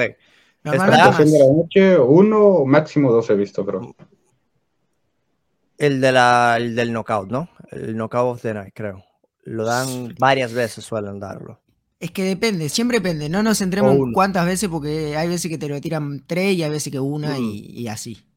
Y obviamente la pelea de la noche, que ese sí es uno. La pelea de la noche es Fallo de Night, que es una, eso sí.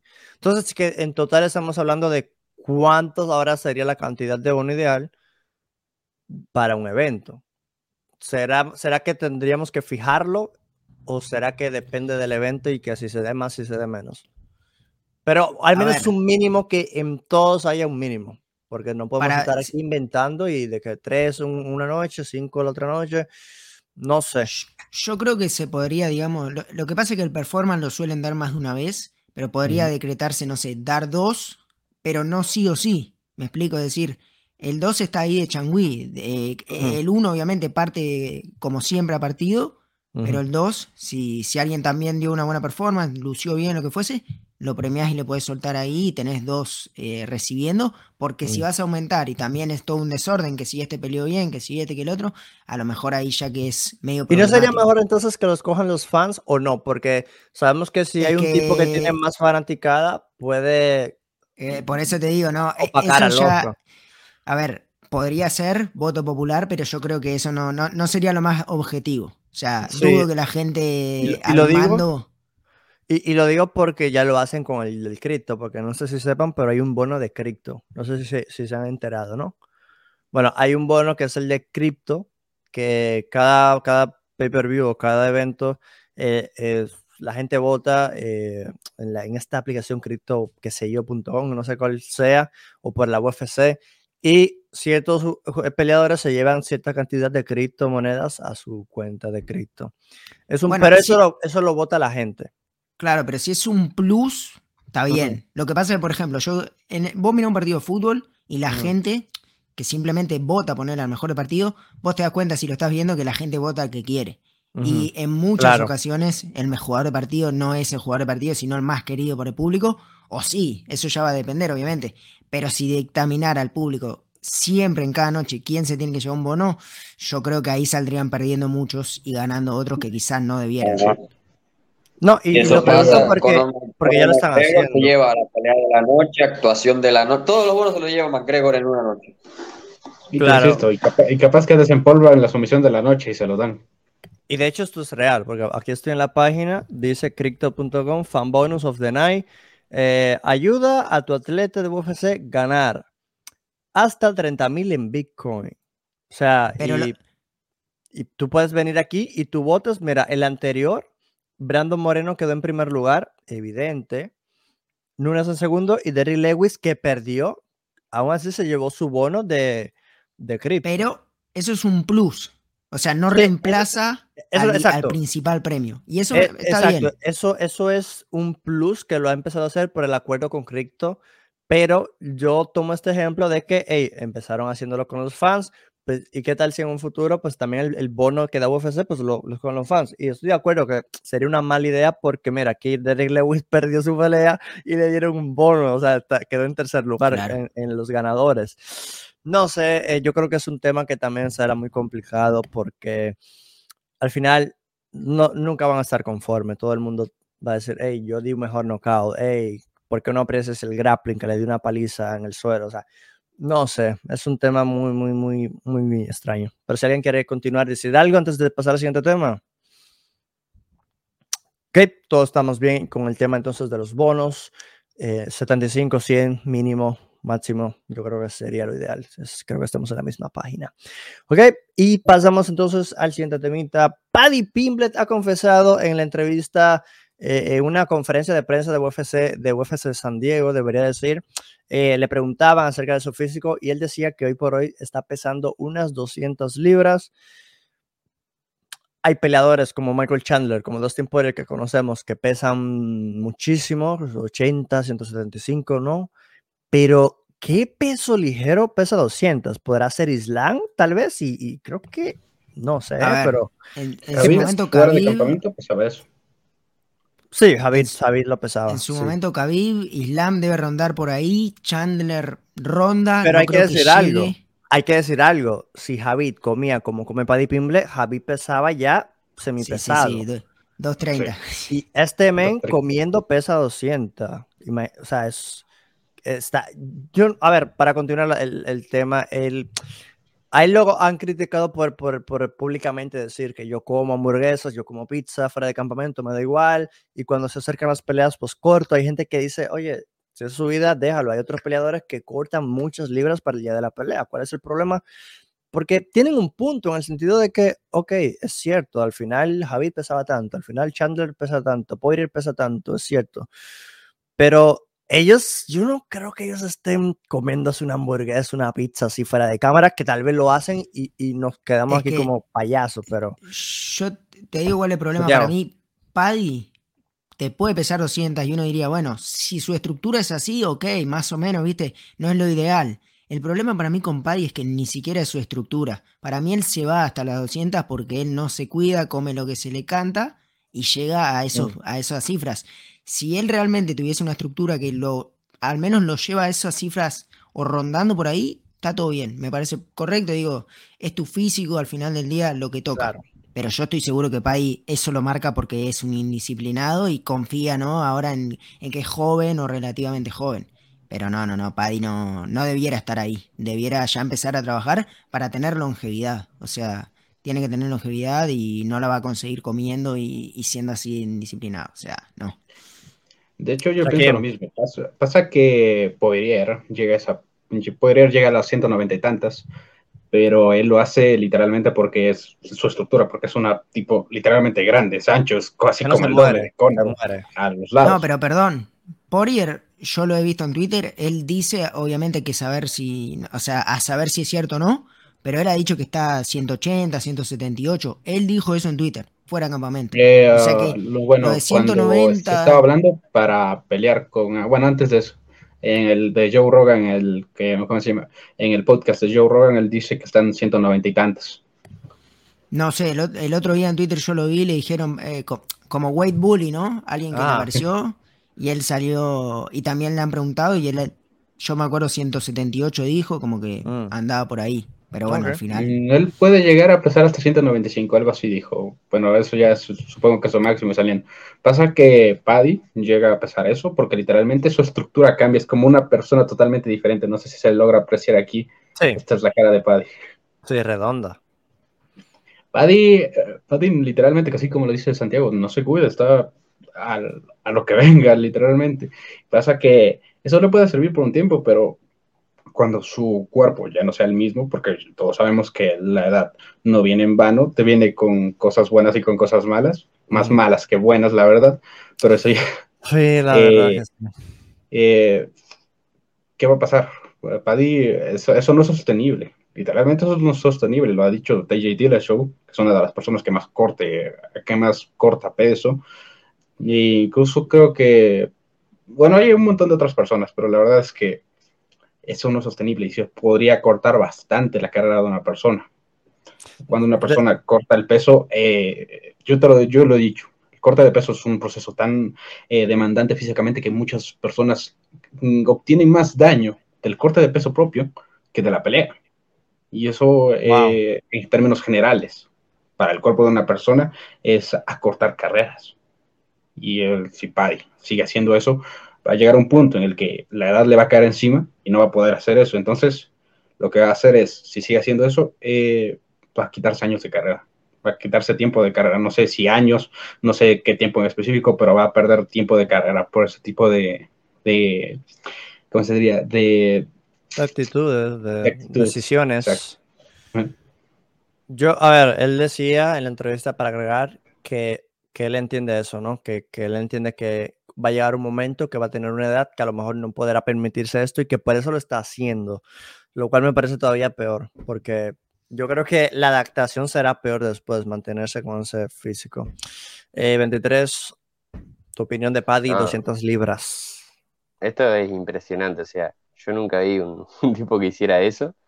Eh, la verdad que me parece... Al menos no, públicamente. Claro, no públicamente. O sea, que cada uno haga lo que quiera, obviamente, pero estás en un deporte que de por sí ya es dañino para el cuerpo.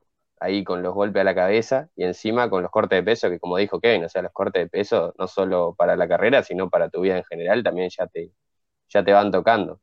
Ahora imagínate que pasás a estar obeso y luego te deshidratás y todo así. O sea, por más que sean tus mejores años, estás metiendo a tu cuerpo ahí un trabajo que lo estás, lo estás reventando. No es como que, bueno, después ahí cuando tenga treinta y tanto lo dejo de hacer y, ya está, y todo solucionado, ¿no? O sea, va dejando marca y cada vez peor y todo así, porque lo, lleva al límite el cuerpo, literalmente. Eh, entiendo ahí que cada tanto puedes darte un gusto y esto, pero es que él literalmente come tanto que se pone obeso. O sea, no es como que, bueno, me como una hamburguesa y ya está. No sé qué tenés que hacer para básicamente quedar como queda.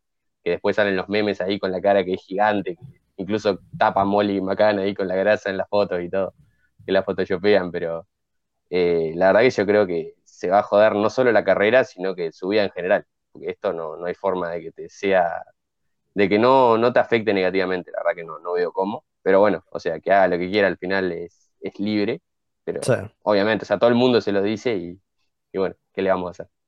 Ahí el Paddy.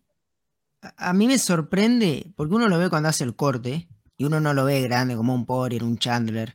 O sea, yo digo, o tiene tendencia realmente a, que la grasa se le note, o realmente se pone a comer, pero de lo lindo. Porque cuando uno ve el corte dice, el tipo es flaquito, o sea, normal, físico para, para, esa categoría. ¿Cómo hace para llegar a esos niveles, digo yo? O sea, o tiene tendencia o realmente se pasa. Yo creo que se pasa porque de hecho se le ve la barriga. Hay foto incluso que, la, la, ¿Sabes que cuando tienes barriga la cabeza te llega así como por la mitad? Hay, hay fotos de que la barriga se le ve así, o sea, bro, ¿qué haces? Oh my God. Y aquí está con corte, sin corte. Ya. esos dos tipos podrían, esos podrían ser dos personas distintas. Literalmente, podrían ser dos personas distintas. Estoy diciendo, estamos diciendo que Paddy en su momento fue tan flaco que pudo llegar a pelear en 145. Ahora están peleando en, 140, en 155, pero mm. Ese físico, te, te lo digo, no, es ni saludable, ni sostenible, ni nada. Y aparte es, es, es eh, ¿cómo se llama? Tejido lípido. O sea, es eh, tejido graso, no es ni siquiera músculo lo que sube. ¿Tu opinión, relatos?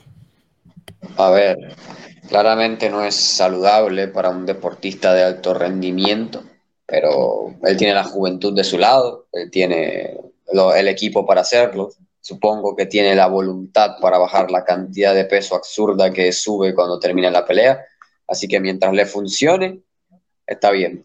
Ya, ya se lo han advertido, ya le hemos hablado un montón de veces que a la larga eh, te, te, vas a condenar tu propia carrera, pero bueno, eh, el que avisa no es traidor y yo creo que ya se le ha avisado suficiente. Ya en este punto, simplemente ya no, no creo, creo que valga la pena más mencionar ese tema y ver hasta, dónde llega este, este muchacho con tendencias a aumentar tanto de peso en, en cortos periodos de tiempo.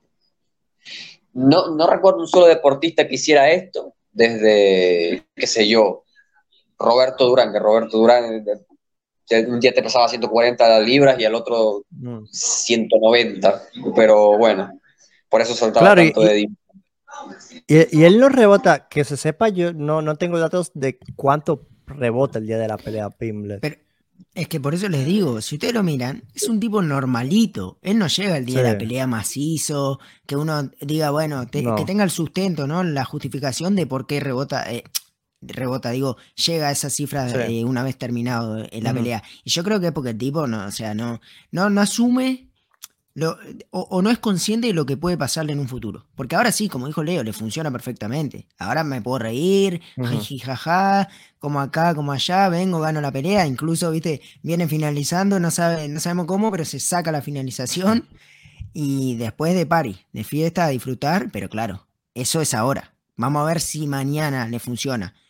Entonces, sí, él, lo sabe, él sabe que no. Sabe que no. Creo que, creo que, que está disfrutando su, su, su, su juventud. Tiene 26, 27, creo. Entonces, bueno, a ver, yo, yo siempre he dicho que está mal. No, no puedes hacer eso. Y si lo, y si lo haces, mm, tampoco está bien que, que des ese mensaje. A ver, yo creo que, aunque sea MMA, yo creo que tienes que dar un ejemplo de cómo se debe. A ver, depende de cada quien. Quieres ser un cretino, quieres ser un tipo que te da igual lo que si tener que te idolicen, porque bien es cierto que hay gente que te mira como un ejemplo. O sea, hay gente que dice, yo quiero ser peleador porque vi a Anderson Silva literalmente llamar al Hill. Vi a Anderson Silva hacer estas cosas y por eso quise ser peleador. ¿Quién sabe cuántos peleadores no se han influenciado por Anderson Silva, por John St. Pierre, por el mismo John Jones? Y luego viene este Paddy Pimblet. Quiero ser peleador como Paddy Pimblet, ¿te imaginas? O sea, no sé, es una... Yo creo que nadie va, quiere ser peleador por Paddy Pimblet. Pero bueno, hey, acá ya eso es un tema personal, si le importa o no. Eh, dejar un legado, porque el legado de Paddy Pimble va a ser, fue un campeón, a ver, como lo mismo de Conor, fue un campeón y todo, eh, pero el main, primero, que, que, uno, no defendía los títulos y segundo, cómo se comportaba afuera, golpeaba viejos, eh, alcohólico, eh, la parada de tránsito siempre la violaba, o sea, no sé, y Paddy Pimble me da aires de, que va por ahí, con estas actitudes, me da aires que va por ahí. Si le llega la fama y empieza a ganar millones como Conor, este yo creo que es peor, sería peor, yo creo, por como lo veo. Mm, yo creo que no, o sea, peor que Conor no, porque Paddy, e, e, él jode consigo mismo, o sea, él come, pero para él, él no provoca al rival, no, no llega a los límites que Conor sí. O sea, Conor involucraba a terceros. Ahora, el tipo es un racista. O sea, el tipo es declarado. E, esa, y esa cuestión puede ser que, que sí, ahí en Twitter, pero a ver, lo del mensaje, yo entiendo que obviamente lo ideal, si, si uno va a estar en cámara fuese, Si me equivoco, xenófobos, no sé lo que sea.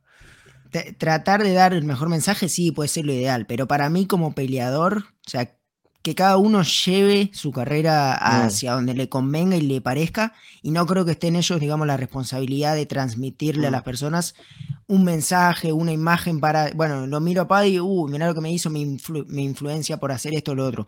Ahí yo creo que no llega el peleador. Obviamente, si lo ideal es un Brandon Moreno que fue respetuoso con Figueredo, lo que fuese, para mí.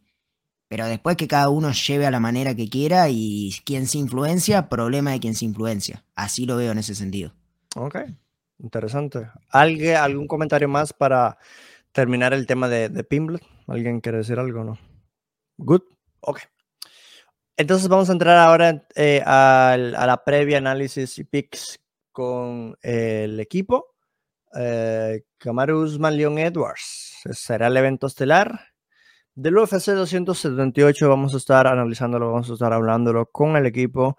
Y claro, quiero, quiero decir que, que es una revancha, primero que nada. Esto es una revancha. Eh, esta pelea ocurrió hace años ya, 2015 puede ser. Vamos a verlo. 2015 me parece. Vamos a verlo, sí, creo que fue 2015. Eh, vamos a compartir aquí pantalla y cada quien va a tener un turno de, sé un minuto, dos minutos, para dar su opinión de esta pelea y al final dejar su pick. Aquí sí hay que dejar un pick. Eh, ya entiendo que cada uno también tiene sus programas de picks y sus lives, sus podcasts, pero pues también aquí en la esquina informativa, en el Las Mea Podcast, pues también dejen su pick. Igual que después lo cambien, no pasa nada. A mí me, ha pasado, yo por lo general no lo hago, pero sí bien es cierto que uno que cambies no está mal.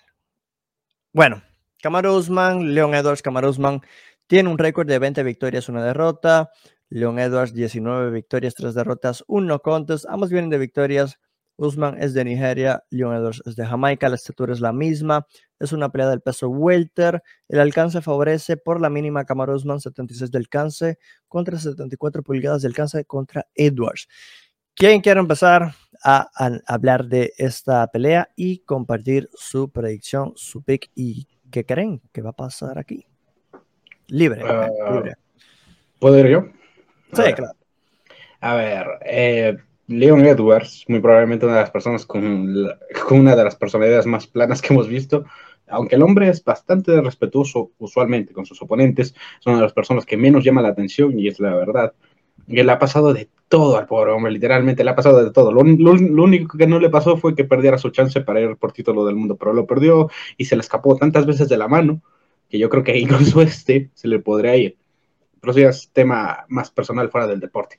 Eh, Leon Edwards, a pesar de tener esta personalidad, es básicamente una de las personas con, la mayor, con una de las mayores rachas de victorias. Literalmente creo que en UFC solo ha perdido con este tipo, Camaro Guzmán, que básicamente es el mejor libra por libra. Y hablando seriamente, Camaro Guzmán literalmente ha sellado o al menos ha parchado casi todos los huecos en su juego y el hombre es es principalmente un wrestler, con un tipo de lucha muy pesada, incluso de, enfrentar como de ver, eh, con un tipo de pelea que literalmente en el striking te puede arrancar la cabeza perfectamente si le das la oportunidad, con una pegada grandísima y que podría noquear a cualquiera. Aquí literalmente el mega favorito tiene que ser Usman, no, no hay otra forma. Y aunque básicamente eh, Leon Edwards tenga dificultades aquí, yo creo que el mejor eh, escenario para que Edwards se lleve la mejor parte sería una pelea de pie enteramente, pero yo creo que esto no va a ser el caso y que Usman lo va a poner contra la reja. Aquí vamos a ver qué es lo que pasó en tantos años que se le puso un stop la carrera a Leon Edwards, porque literalmente estuvo como un año o dos años en stop, esperando entre esperar peleas, esperar a que alguien compita con él y entre que básicamente se quedó atrapado por esto de la, de la, de, bueno, los temas de, que, de la pandemia que ya muchos de todos aquí conocen y por la que muchos se quedaron encerrados. De hecho, él se queda encerrado en Inglaterra por eso mismo y pierde varias peleas que pudieron haberlo posicionado antes por el título. Veamos qué es lo que hizo, porque literalmente solo ha mostrado lo que ya venía haciendo, que es su striking en los cuales es básicamente uno de los mejores en 170 libras. Pero ya le te digo, si esta pelea se va a donde Usman quiere, Usman va a dictar las. Usman, si Usman dicta las normas del combate, esta pelea es para Usman totalmente. Tenemos que ver si León puede sacar desconfort a Usman. Pero ya te digo, con este Usman, no, no va a ser fácil. Aún así, yo apuesto por la sorpresa y quiero ver un final de película slash para Leon Rocky Edwards, porque la verdad le ha pasado tantas cosas que ya. ¿Tú crees? Que ya, le ha pasado tanto, de, todo le ha pasado al pobre hombre. Espero que, ya le pase una alegría, literalmente. A pesar de que es una persona que, no, que, literalmente no, me levanta nada, ni, me genera nada. Pero, es tu pick de, que... Creo que sí, o al menos lo estoy diciendo aquí. Estoy casi, casi convencido de que voy a piquear aquí. Pero de corazón. estoy diciendo. Estás ¿Eh? yendo de, de, que crees que puede ganar o de que querés que gane. Puede ganar, puede ganar. Ah, de que puede ganar, puede ganar. Puede ganar, pero. Todos tienen que. Ya pero, digo, el favorito tiene que ser Usman. Yo creo que puede ganar, la verdad. El favorito es Usman, pero. Yo ¿Cómo lo ves ganando? ¿Cómo le ves ganando? Literalmente esquivando toda la lucha de, de Usman. si esquiva toda la lucha de Usman, gana la pelea. Pero si Usman lo lleva contra la reja, lo controla o lo derriba, se acabó la pelea. No va a salir de ahí en, al menos en un round. Yo creo que claro, lo sabe. Eh, y tiene que saberlo porque así es como perdió la primera pelea. Literalmente, así es como perdió la primera pelea. Y muy probablemente, estoy casi seguro de que así es como va a intentar hacer repetir las cosas en esta segunda. Debería ok, Santiago o el que quiera, libre, esto es libre. Voy, voy, voy, voy. A ver, pelea obviamente de revancha, como ya dijeron. Leon Edwards viene en una tremenda racha, ya tiene todos los merecimientos para concretar este combate y así va a ser. Un Kamaru que hemos visto que tuvo una gran evolución a nivel boxístico, ahora tiene ese gran poder de knockout que siempre tuvo, creo yo. Lo que pasa es que ahora llevó un poquito los recursos técnicos a otro nivel y, sabe poner un poco mejor las manos. Tuvo ahí cerca de volver a finalizar a Covington, tremendo cabo a, a Jorge y demás. Y es por eso que yo creo que Kamaru tiene, obviamente, las de ganar, tiene la lucha, te puede apretar contra la reja, si no te derriba, te puede sostener ahí y además le suma a su arsenal justamente este boxeo muy, muy peligroso, lo veo bien plantado cada vez que va hacia el frente y con confianza, que es algo que, me parece fundamental, sobre todo con un tipo como Leon Edwards que tiene buenos movimientos, buenas patadas, que te puede puntuar bien, creo que puede dar un gran papel y en cierto aspecto evitar que, que Camaro le corte la distancia y lo lleve al suelo, pero el combinado de, las herramientas que tiene Kamaru creo que son las que le van a dar la victoria. No sé si por decisión o podría llegar un knockout sorpresivo, eh, pero creo que me iría más por la decisión porque creo que, que Leon Edwards tiene un gran, gran nivel y puede, puede llegar a dar cierta sorpresa, pero no más de, una buena pelea. Ok. ¿Quién es el siguiente? a ver, la verdad que. Dale, dale, Leo. Dale, dale. No, no, dale. Ah, mandale, mandale. Bueno, bueno. Eh, a ver, por algo Camaro es el libra por libra, el número uno. Eh, mm. Tiene ahí muchísimas razones para hacerlo. Pero también estuve viendo lo que dijo Leon y eso, y creo que tiene bastante razón. Que es verdad, o sea, ambos han estado. O sea, Camaro tiene el tiempo ahí en la jaula arriba. Eh, Leon dijo que incluso aprendió mucho de los campamentos que tuvo ahí para las peleas con Chimael, que bueno, nunca se dio, pero dice que aprendió mucho ahí, a ver qué trae de nuevo. Eh, pero lo que más destaco, lo que más destaco que dijo Leon es que básicamente el cuerpo de Usman ya como que no, puede más. Sí. O sea, 35 años, esas rodillas, yo no entiendo tampoco por qué no le patean esas rodillas. Creo que están ahí. sí. La mano ahora que bueno, no creo que sea para tanto, pero también. Nariz, mano. Sí, influye. Pero bueno, eh, aún así, creo que Usman acá tiene la ventaja 100% de poder usar la lucha y hacer lo que, prácticamente lo que quiera con él cuando lo agarre. Eh, pero no sé, es que va a tener que estar muy fino Edward, yo creo que puede dar pelea, pero de ahí a ganar es bastante difícil. Eh, me gustaría también que, que, ganara, pero es que no, no creo, no creo que suceda porque tiene que hacer la pelea perfecta ya con que te derriben un par de veces, ya el tiempo de control ahí contra la jaula, que seguramente lo lleven al piso también. Eh, Leon incluso en las últimas peleas fue derribado por Gunnar Nelson, y bueno, no, no hace tanto tiempo de eso. Camaro es verdad que sí, se ha enamorado de las manos, pero yo creo que acá, o sea, es, es ser libre por libre, como digo, por una razón y no, no es ningún tonto. Yo creo que va a luchar si tiene que luchar, y si no se ve tan mal de pie, tal vez se quede de pie. Pero entiendo que tarde o temprano va a ir a lo seguro y bueno, debería llevarse la pelea. Aún así creo que, o sea, todos subestimamos a Leon, creo que todo el mundo lo hace, creo. yo también lo hice, incluso llegué a decir que Camaro lo iba a noquear. Ahora no estoy tan seguro de eso porque me puse a ver mejor sus peleas y eso, y la verdad que no creo que lo noquee. Obviamente cabe la chance, pero ya no creo que lo noquee. Y bueno, creo que para lo que se espera de Leon, que o sea, como te digo, no solo, no solo yo, sino todo el mundo como que lo subestima, siento eso. Mm. Eh, creo que va a sorprender ahí. No digo que gane, pero siento que va a dar más pelea de lo que se espera. Pero bueno, eh, me tengo que quedar con Usman acá por, por decisión.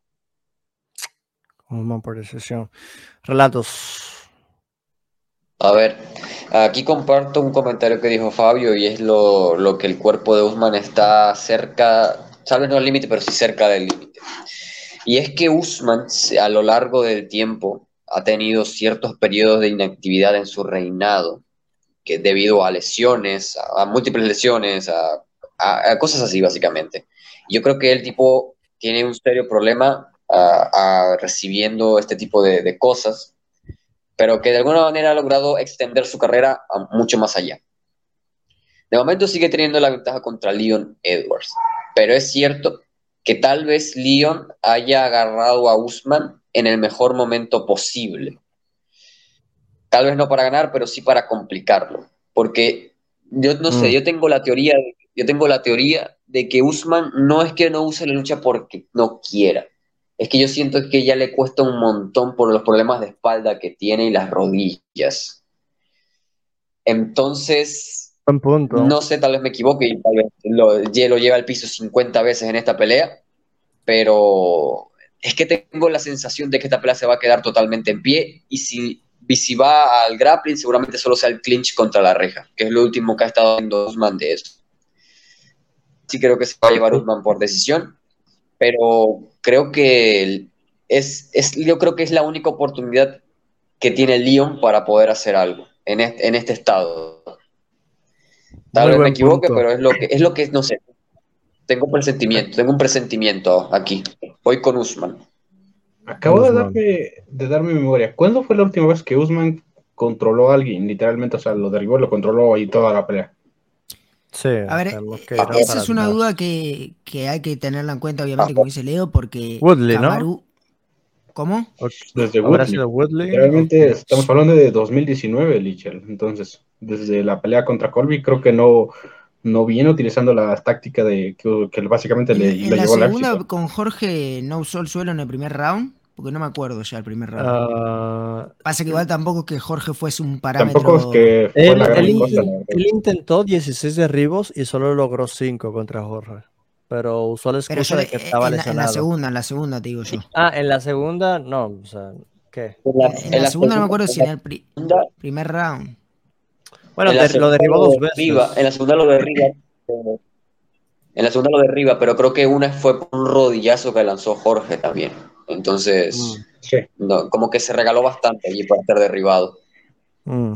Bueno, a pero. Ver, yo te digo, derribar, a, derribar a Leon Edwards no es fácil. Básicamente es una de las personas que más me ha mejorado en eso. Y yo te lo digo, ese tipo, desde, desde prácticamente 2019-2020 debe estar al menos sabiendo que algún momento se tiene que enfrentar contra Usman de nuevo.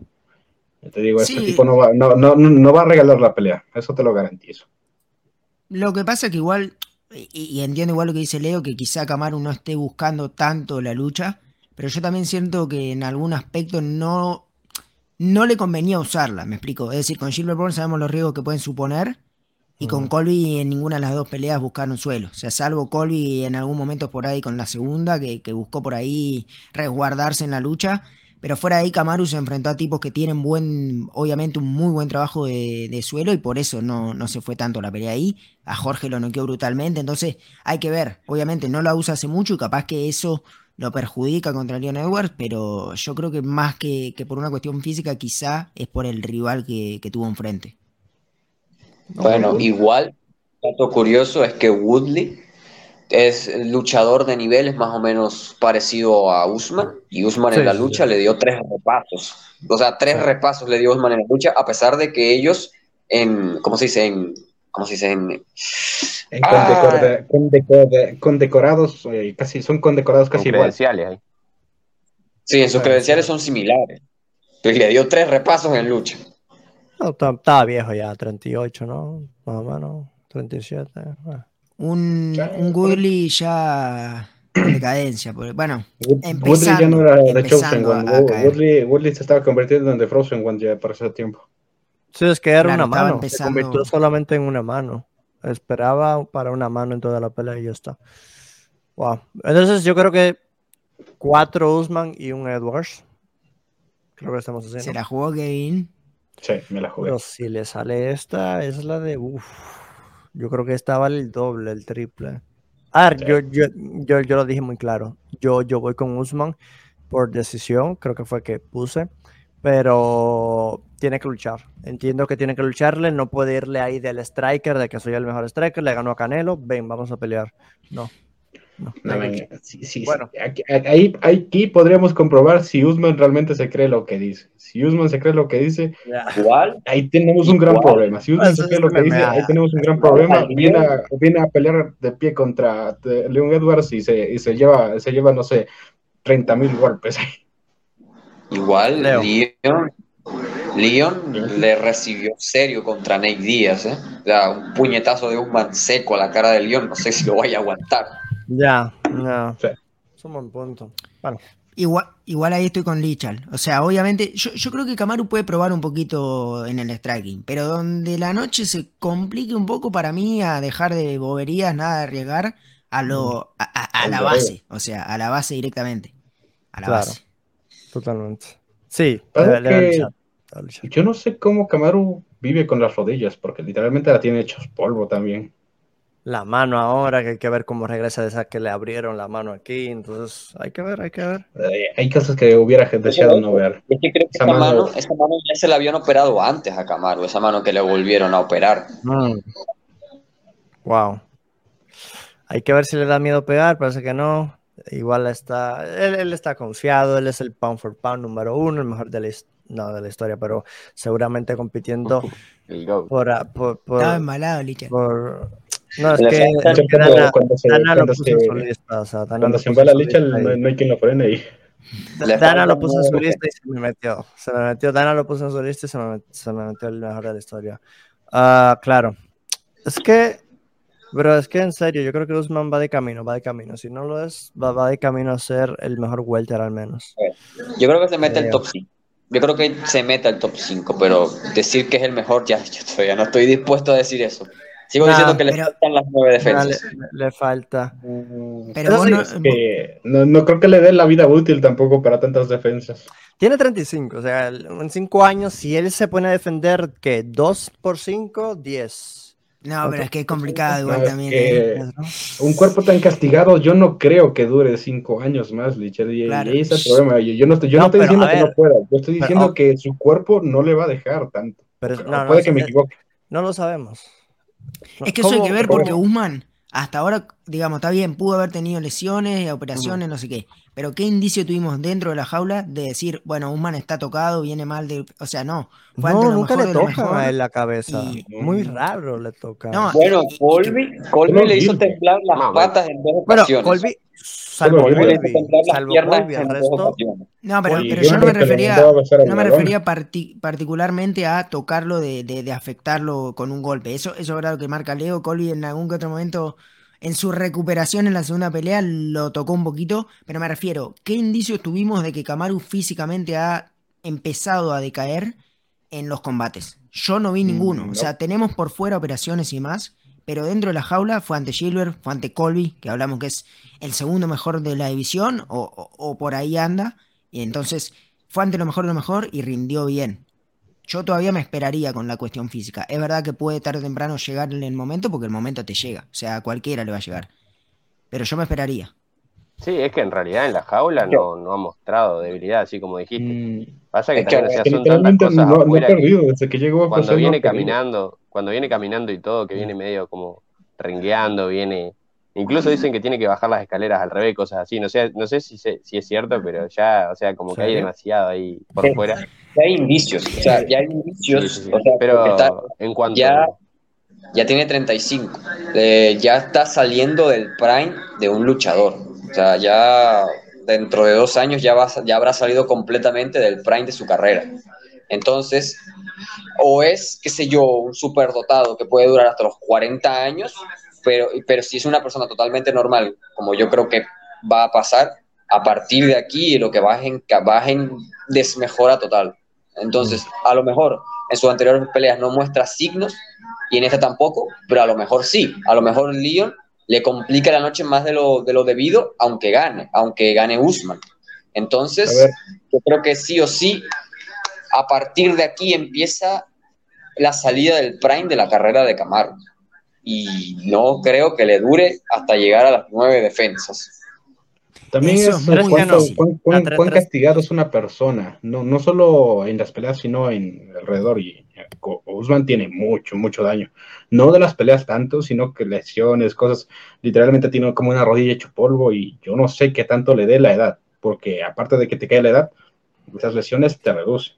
Pero también es cierto que el físico del afroamericano es el, es el que es, son los más fuertes. Físicamente son los más son, son privilegiados genéticos. Son genéticamente están Claro, o sea, entonces tú ves a Usman y, es una roca. O sea, el tipo debe ser durísimo. Ah, no sé, yo, yo, yo sí creo que puede romper el récord. Son seis defensas. Eh, de aquí a 38 años y defiende dos al año. y, una división del peso welter que ya se la paseó. Eh, solamente Chimael le veo dándole problemas, si le soy sincero, porque lo que es esta gente de aquí, no, no, que son sus hijos. O sea, ¿quién, ¿quién representa un peligro real a Usman que no sea Chimaev? te, digo igual, eh, cuando llegan nuevas generaciones, literalmente te sacan cosas que ya nunca las viste, literalmente. Sí, pero. Y es lo que hizo Usman con algunos veteranos. Que Usman básicamente los hizo quedar como nada. No, no, no me refiero a Chimaev, me refiero a los que estén abajo, abajo. Ahorita estén empezando. Eh, llegará un momento en el que estén por arriba y Dios sabe lo que pasará. No, pero Usman yo creo que en tres años sí se hace seis defensas más, ¿eh? Dos defensas al año, en tres años ya, ya estás. Yo ahí, como dice Leo, o sea, ahora yo creo que Camaro está bien, ha tenido cosas por fuera, en la jaula todavía no, no tuvimos indicios, pero de acá a tres años me cuesta creer que Camaro pueda ser tan longevo. O sea, es complicado, tiene que marcarse básicamente cuatro defensas más. Y esos peleadores, esos prospectos que están ahí abajo, o sea, lo van a hacer lucir más fácil de lo que ahora es, porque él ya no va a estar en óptimas condiciones. O, o estos veteranos los hacen ver mal. Porque bueno, vimos, eso, vamos a ver qué también a tiempo. A un, a un Thompson de 50 años ganarle a, a Neely Luke, o sea, también hay que ver. Eh, y perder con Belal de forma miserable. Y perder con Belal, que, que Belal pues, es Belal. bueno, ni modo, tenemos ya que seguir con más peleas. ¿Alguien para terminar? Es que me, imagino a Belal siendo campeón. No, no puede ser. No, en la vida, bro. Jamás. No, no, te imaginas que, que Belal por obra de destino le toque, Belal por obra de destino le toque pelear contra un man de 38 años y se, y se lesiona en media pelea y gana Belal. No. te, imaginas, te imaginas que, que Belal literalmente lo único que hace es le pega un pisotón a la rodilla, se la quiebra y ganó. Nada más. No, o, un piquete al ojo. un piquete al ojo. no, no creo que le da el título. Si, pasa eso, sí. No tiene el power necesario, ¿verdad? Ni, ni con Camaro en silla de rueda para, ponerlo fuera. No, no creo. ok, eh, tenemos que seguir. Nos faltan dos peleas para analizar más. Eh, ok, la siguiente sería Polo Costa, Polo Costa contra Luke Rockhold. Ok, interesante pelea. Luke Rockhold está regresando por primera vez desde el 2016, si no me equivoco, vamos a checar su última pelea, fue efectivamente... No, no, 2016, no, 2019, me equivoqué. Julio 6 de 2019 contra Jan Blahovic, Jan Blahovic lo noquea ¿sabes? ok, ah, yo en lo personal, Luke Rockhold me encanta, es un peleador muy completo, es perfecto, tiene jiu-jitsu, tiene lucha, tiene striking, el problema es que no tiene mandíbula y cuando no tienes mandíbula, no importa qué tan talentoso seas, si, no puedes aguantar una buena mano, no, no vas a ningún sitio. Entonces es lo que es. Es un ex campeón, es un ex campeón, o sea que el tipo tiene sus respetos. Incluso él decía en una entrevista hace poco que él le gana a Polo Costa y él quiere el título. O sea, que él le gana a Costa y él quiere la pelea titular, que yo creo que sí se la van a dar tomando en cuenta que es un ex campeón. Y que le gana a Costa, que Costa está rankeado que top, top, top 5 puede ser, no, no recuerdo ya, igual se ha bajado más. Pero eh, a ver, una pelea de dos strikers, en teoría, debería ser esta pelea de strikers. Costa, con el historial que tiene peleando, es un peleador que lo conocemos que presiona y que va a noquearte, es lo que es el juego de él. Rockhold, lamentablemente, no creo que pueda evitar eso, entonces yo estoy viendo un Costa noqueando a Rockhold. El primer asalto es probable, es probable el knockout primer asalto. Em, no descartaría un knockout de Rockhold, no lo descartaría tampoco. Tiene eh, las herramientas también para, para hacerle daño a Costa. El problema es que Costa mm, eh, es que es muy raro porque con Adesanya como que le ganaron tan fácil y, y, con los demás es un monstruo. Eso fue lo que más me, me, dio cosa, como que era la pelea tan esperada, Costa, Costa, Costa. Y como que no sé, entonces, claro, ahora se enfrenta otra vez a un striker tan bueno, no como Adesanya, pero dentro de los mejores strikers que puede enfrentar Costa de, la división está Luke Rockhold. Eh, unas question mark kicks exquisitas, yo creo que el mejor que las da. Eh, tiene un buen jab, tiene buen striking en general. Lo dicho, tiene conocimiento de jiu-jitsu, de grappling. yo acá me quedo con Costa, me, quedo con Costa y el knockout, tipo que lo va a presionar y, y, es que sabe que lo va a tocar y una vez que lo toque sabe que lo va a llevar al suelo, tomando en cuenta su historial a no ser que estos años mágicamente eh, reunió las bolas del dragón, llamó a Long y le pidió un deseo de que la mandíbula se la ponga de acero. Pero, a ver, yo quiero que gane Rockhold, pero no veo ganando esta pelea Rockhold. Veo ganando Costa. Libre, eh, espacio libre, quien quiera ser el siguiente. A ver, a ver, a ver. Eh, Rockhold podrá, tenía todo el talento del mundo, yo creo que para incluso ser un campeón duradero en el peso medio. Pero además de la mandíbula de Rockhold, el gran problema de Rockhold ah, durante toda su pinche carrera fue ser tan, tan ¿cómo, ¿cómo decirlo que no es un ofensivo? Tan idiota de subestimar tanto a Michael Bisping. O sea, bro, ¿cómo tú vas a pelear con las manos abajo? De la, ¿no? O sea, Bisping, ¿quién era Bisping? Bisping, o sea, o sea, bro, Bisping era un veterano. Bisping tiene una cantidad de. Era un normalito. Sea, exacto, Se le faltaba un ojo, pero lo que le quedaba era pegada. Y como dijo Fabio en, en la anterior transmisión, tú no puedes subestimar a un tipo que lo que más tiene es pegada en esta vida. Y tú vas y le, y bro, le peleas en corto y le peleas con las manos abajo. No, cago para tu casa ya. y de allí bueno, la, carrera de, de Lord Rockhold fue en picada, fue perdiendo, perdiendo, perdiendo, perdiendo. Claro, también perdió con gente muy buena. Perdió con Romero, perdió con Blackovich, perdió, no, no se le puede reprochar que perdió con bultos. No, perdió con gente son con gente exacto, élite. Exactamente. Entonces, por habilidades, Rojo las tiene, pero ya en está un punto en el que directamente no puede más. O sea, yo creo que tiene, de hecho, tiene una lesión en, en, la espalda que no sé si le va a poder. Se, se cayó una pelea, de hecho, de él por, por, una lesión en la espalda, por los discos, los discos en la espalda. Oh, Así que está limitado, está muy limitado Rojo. O sea, yo no sé ni para qué vuelve. Él lleva años sin pelear, inactividad, está viejo. En su momento fue muy bueno, pero ya en este punto, yo creo que si bien Pablo Costa no noquea de un golpe, creo que aquí sí lo pueden noquear de un golpe a Rojo. O sea, de un golpe y lo van una, patada como la que le dio a Vettori, a Rojo lo, lo mata.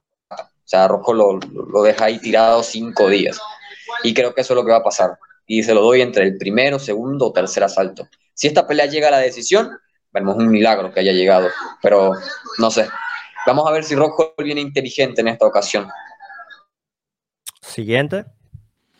Acá yo creo que Costa lo va a arruinar. O sea, yo no veo manera de que Luke Rojo le gane como dice Leo, o sea, es un milagro que esto llegue a la decisión, no... Y, ya ni hablar de que Rockhold gane, o sea, si Rockhold ganase, hablamos de que Pablo Costa está o acabado o en camino a ya estar acabado, porque ya, sí.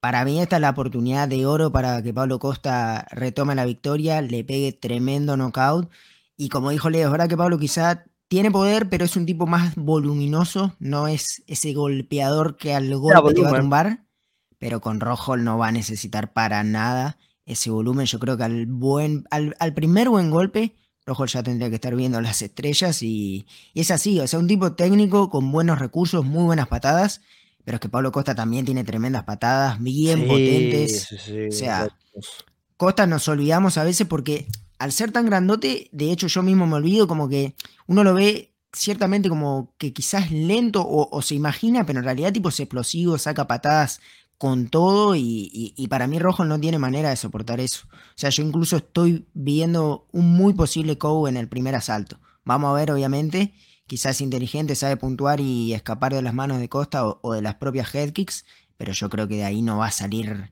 no va a salir paradito en óptimas condiciones. ¿Qué? 23 o Requiem. No, yo tampoco entiendo igual por qué vuelve Luke. O sea, no, no entiendo la razón de volver tres años sin pelear. Viene de knockout tras knockout en las derrotas ahí. O sea, creo que encima a enfrentarte a un tipo como Costa, porque te vas directamente a enfrentarte a un tanque ahí, eh, que viene más motivado que nunca, lo hemos visto ahí en su físico y todo. Yo creo mm. que Luke, si bien puede complicarlo tal vez ahí los primeros minutos y eso siendo difícil de, tocar, es que no tiene ni la pegada para parar a Costa y hoy por hoy tampoco creo que tenga tanto... Eh, obviamente las habilidades las tiene ahí, no se pierden, pero mm. creo que no es tan peligroso para Costa como lo hubiera sido hace un tiempo. Eh, creo que hoy por hoy ya no, no, no tienen nada para ofrecer la Costa y Costa es que, o sea, como decía Santi y Leo, o sea, Costa no, es más un tipo de volumen, pero con que lo agarre una o dos veces acá, creo que ya, ya basta. Eh, no creo igual que lo deje fuera de un solo golpe, pero sí lo va a dejar tocado y en el piso lo va a acabar. Eh, incluso me, me, quedaría ahí en el primer round también. O sea, creo que lo acaba, lo acaba rápido. Entiendo que le pueda costar un par de minutos, pero después de eso ya es que no. Es que sería una decepción para Costa también y para cómo viene y todo. Claro. Entonces entiendo que va a ser rapidito y relativamente fácil. Totalmente. Sí, como último, yo, estoy aquí bastante de acuerdo. Primero, tomemos en cuenta esto. Costa, a pesar de que puede dar la impresión por su masividad, por su carga muscular, por su eh, estructura muscular en general, porque básicamente es un modelo de ropa masculina, básicamente. Ambos son modelos de ropa masculina, pero Costa da esa impresión de ser un Hulk que podría arrancar la cabeza a cualquiera con un solo golpe. No es el caso. Él necesita volumen, él necesita ritmo, él necesita imponer las reglas de la pelea. Yo creo que con Luke Rockhold va a hacer eso perfectamente. Tomemos en cuenta esto. Luke Rockhold no gana desde hace como cuánto, cuatro años, cinco años, una cosa así, lo, loquísimo todo. Él viene arrastrando problemas físicos. Nunca tuvo una buena mandíbula o una mandíbula excelente. De hecho, básicamente muchas personas lo pusieron fuera, desde eh, Víctor Belfort con en su modo TRT Michael Bisping, o sea, Joel Romero, y yo creo que ya Jan Blackovich fue la gota que derramó el vaso. Yo creo que esa, esa mandíbula y esa asimilación no va a ser la misma jamás. Y eso que ya no era la mejor antes. De hecho, creo que es noqueado en Strike Force incluso.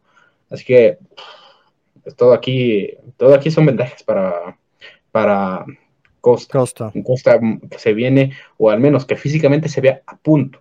Yo creo que él entiende que con la derrota de Vettori, con la derrota de Adesanya, con lo mal que se vio su figura, él necesita atención, él necesita atraer a gente para vender, para tener la imagen, necesita ganar y ganar bien. Yo creo que por eso es lo que viene en el mejor eh, momento físico de su vida. Mm. Y muy probablemente intenta arrancarle la cabeza al Luke Rojo. Puede que no con un solo golpe, pero yo creo que si lo atrapa, el volumen de costa es brutal. Un uppercut, algo así lo, lo noquea. Sí. Yo creo que sí le va a tomar algunos golpes porque tampoco es el gran noqueador de un solo golpe, pero él, es un noqueador de volumen y él lo hace muy bien. Ya. A ver, acá tengo, pues compartí antes aquí la razón por la que él regresa. Se lo voy a leer. Eh, no sé si lo puedo traducir esto. A ver, a ver. Me acuerdo de esas declaraciones. Sí, sí, sí. Ah, me acuerdo. Sí. A ver si. No, no, no, pero no le convenía volver. O sea, sinceramente no le convenía volver. Ok. Ah, dice, es un tipo que no me gusta y creo, o sea, le preguntaban por qué vuelves. Es un tipo que no me gusta, Pablo Costa, y, me, y, me, y creo que le falta el respeto al deporte y me motiva a corregirlo, dijo Rojo. Es un tipo que obviamente está clasificado como el mejor de alguna manera, cuando ni siquiera puede hacer el peso. Así que normalmente debería estar clasificado en la división de las 205 libras. No, simplemente no me importa el tipo. Te lo digo, no me importa el tipo. Y creo que es una pelea divertida. Creo que puedo ir y mostrarle la puerta. No lo odio, no lo odio, obviamente. Se trata de vender entradas. Y si puedes salir ahí y poner una declaración y una grapa en la pelea de una pelea de, de un top 5, dice mucho. Así que me gusta, iré allí y haré una declaración y eso podría ponerme en un lugar muy agradable y es lo que dices recientemente ya decía que es eh, que lo colocaría para pelear por el título próximamente. Pero bueno, creo que estamos todos acá con Costa, me parece. Todos aquí estamos en la misma página. Excelente. Eh, y alguien, antes de pasar a la, a la siguiente, ¿alguien quiere decir algo o no? Es que literal, o sea, eso, eso que dijo en la, en la entrevista podía haberlo dicho sacando de la pelea. O sea, decirlo y ya está, quedando retirado. Pero Sí. No, no. como que no es realmente un motivo para regresar. O sea, ¿por qué regresas? Costa no me cae bien. Pero es que literalmente lo puedes decir. Ese es, el, el, el, hecho. Todos lo criticamos a Costa y, y mira, nosotros no, no me cae bien. entonces. Y, y, que lo puede decir, pero claro, uno dice, ok, vuelvo porque como declaro esto, le quiero ganar a este tipo. Ahora, ¿él cree que realmente lo puede hacer? ¿O quiere ir nuevamente a pasar vergüenza y que le den un cabo? Porque yo creo que eso es lo único que va a pasar ahí. fíjate yo, creo que, él lo cree. fíjate que Rockhold tiene el ego tan por las nubes, o sea, toda su carrera ha sido que, que, se lo piensa perfectamente. Y creo que se va a sumar otra humillación. No, pero es que Costa Es que como hemos visto esta versión de Costa loco, pues es como que no es el Costa de antes, es un Costa que que, que, desde Adesanya es que era un tipo que a todo el mundo le peleaba, o sea, ¿y qué pasó con Vettori? ¿Por qué no peleó como, como siempre peleaba? ¿Por la lesión? ¿Por el peso? ¿Por qué? O sea, yo creo que peleó, yo creo que peleó muy bien, pero con, con Vettori lo que pasa es que no, horrible. Vettori tiene, tiene cabeza de ladrillo. Perdió 4-1 contra Vettori. A mí Costa aún así me sorprendió, yo me esperaba que luzca peor. O sea, yo creo que Obviamente no lució excelente, pero lució mejor de lo que yo me esperaba. A ver, es, cierto, que muchos, yo recuerdo mucho en el chat de Lichel, decíamos que Vettori lo iba a noquear. Creo que nos, exageramos ahí, pero, pero bueno. Claro, a ver, uh, vuelvo. Eh, no sé, Costa ya no me parece la gran cosa, pero debería ganarle a Rojo. Pero es que Costa cambia de manager, su manager es su novia ahora unas decisiones un poco, tiene su propio gimnasio, cuando usualmente tienes tu propio gimnasio, si no eres Amanda Nunes o una de un John Jones, que el hecho de tener tu propio gimnasio puede ser un peligro, o sea, no sé lo que estará, no sé, no sé. O sea, ¿por qué no entrenas con Chutebots? ¿Por qué no entrenas contra, no, tu propio gimnasio? No sé, uh, y, independientemente de esto, no tiene nada que ver con el resultado, o sea, yo creemos todos que va a ganar Costa, pero bueno. Eh, eh, y la tapa de boca Rojo nos tapa la boca a todos. después lo que dijimos acá, llega a ganarle o, no sé qué y nos tapó a todos la boca. Sí, sí, es que no, el problema con Rojo es eso, o sea, la, mandíbula nos... Tenemos que apostar al historial y el historial nos dice que la mandíbula está flojita y es lo, que, lo último que vimos, es lo último con lo que nos quedamos, es lo que es. Pero bueno, eh, continuamos entonces. José Aldo contra Merab Billy es la siguiente pelea a analizar. Eh, bueno, este, tal vez sea la más complicada o, no, no sé. Eh, dependerá. Uh, Mera Billy está cerca a pelear por el cinturón, dígase de las 135 libras o 125, ya que él decía en una entrevista recientemente que si él gana Aldo, probablemente es el siguiente al título. Y si Sterling defiende su título, él no va a pelear con Sterling, sino más bien que bajaría a las 125 libras y esto implicaría cortar entonces hasta 30 libras. Él dice que ahora mismo él corta unas, unas 20 libras para dar el peso gallo, pero que pudiese cortar hasta 30 si es que Sterling defiende y él le gana Aldo. Son muy amigos, son como hermanos. Em, eh, es como una hermandad. José Aldo es una leyenda, me encanta el Rey del Río, tiene un récord de 31 victorias, 7 derrotas, es el mejor pluma de la historia. Billy tiene 14 victorias, 4 derrotas, vienen ambos de victorias en sus últimas peleas. Billy es de Georgia, José Aldo es de Brasil, la estatura muy similar, 5 pies, 7 pulgadas para Aldo, 5 6 para Billy. Es una pelea del peso gallo, ya lo hablamos, y el alcance favorece por la mínima a José Aldo 70 pulgadas ante 68 de Merab. Pero este es el típico striker contra grappler. Aquí no, no vamos a, hacer fantasías ni nada. Aquí es el, el striker contra grappler. Merab va a su trabajo, que es derribar. José Aldo irá a su trabajo, que es intentar noquear. Eh, yo, yo me quedo con, si no me equivoco, mi pick fue José Aldo por decisión. Creo que eso es lo que puse. Más que nada por que tiene esta defensa contra derribo del 90% que es legítima, no es fake. Mi problema es que eh, es cierto, la tiene muy bien nivel Dios, Pero es que Merab Billy es distinto al resto de esos luchadores, Frankie Edgar, Chad Mendes, Volkanovski y demás, porque son peleadores que tal vez sí utilizan la lucha, pero es que mm, dudo que utilicen 10 derribos, o, intenten, mejor dicho, corrijo, que intenten 10 o más derribos, como lo hace Merab, que literal Merab promedia 7 derribos por pelea, y esto es real, esto no es mentira, o sea, hay, eh, hay números que son, eh, ¿cómo se dice? se, nivelan por una pelea o dos, pero ya tiene varias peleas y el men ha demostrado que te intenta como si nada 10 derribos, 15 derribos o 20 derribos en una pelea como si nada. Aunque te derribe dos veces, él lo va a intentar. Es, es lo bueno de Mara Claro, el tema es que José Aldo es un peso pluma que baja el peso gallo, tiene mucho poder. En teoría ha perdido algo de poder, pero pues, pues, igual tiene, tiene, tiene poder, aunque en sus últimas peleas no, no creo que ha noqueado, porque a, a, Chito le gana por decisión, a Muñoz le gana por decisión, y la más reciente también, ¿con quién fue? O la, fue? Ah, con Font también le ganó. Ah, bueno, le ganó por los knockdown, que si no hacía knockdown perdía, porque Font le pasó por encima, eh, le dobló en números. No, a mí me da la sensación que Aldo estas últimas peleas las ganó justito pero aún así, aunque Merab sea el favorito, leve favorito de momento, yo entiendo que Aldo y la experiencia debería llevarse esta pelea a tres asaltos. Una decisión me gusta, creo que fue el pique Otra vez libre, espacio libre para los picks. A ver, yo digo esto, José Aldo es una persona muy probablemente de las viejas generaciones que más se encuentra activo, que más se encuentra en su mejor, un buen momento.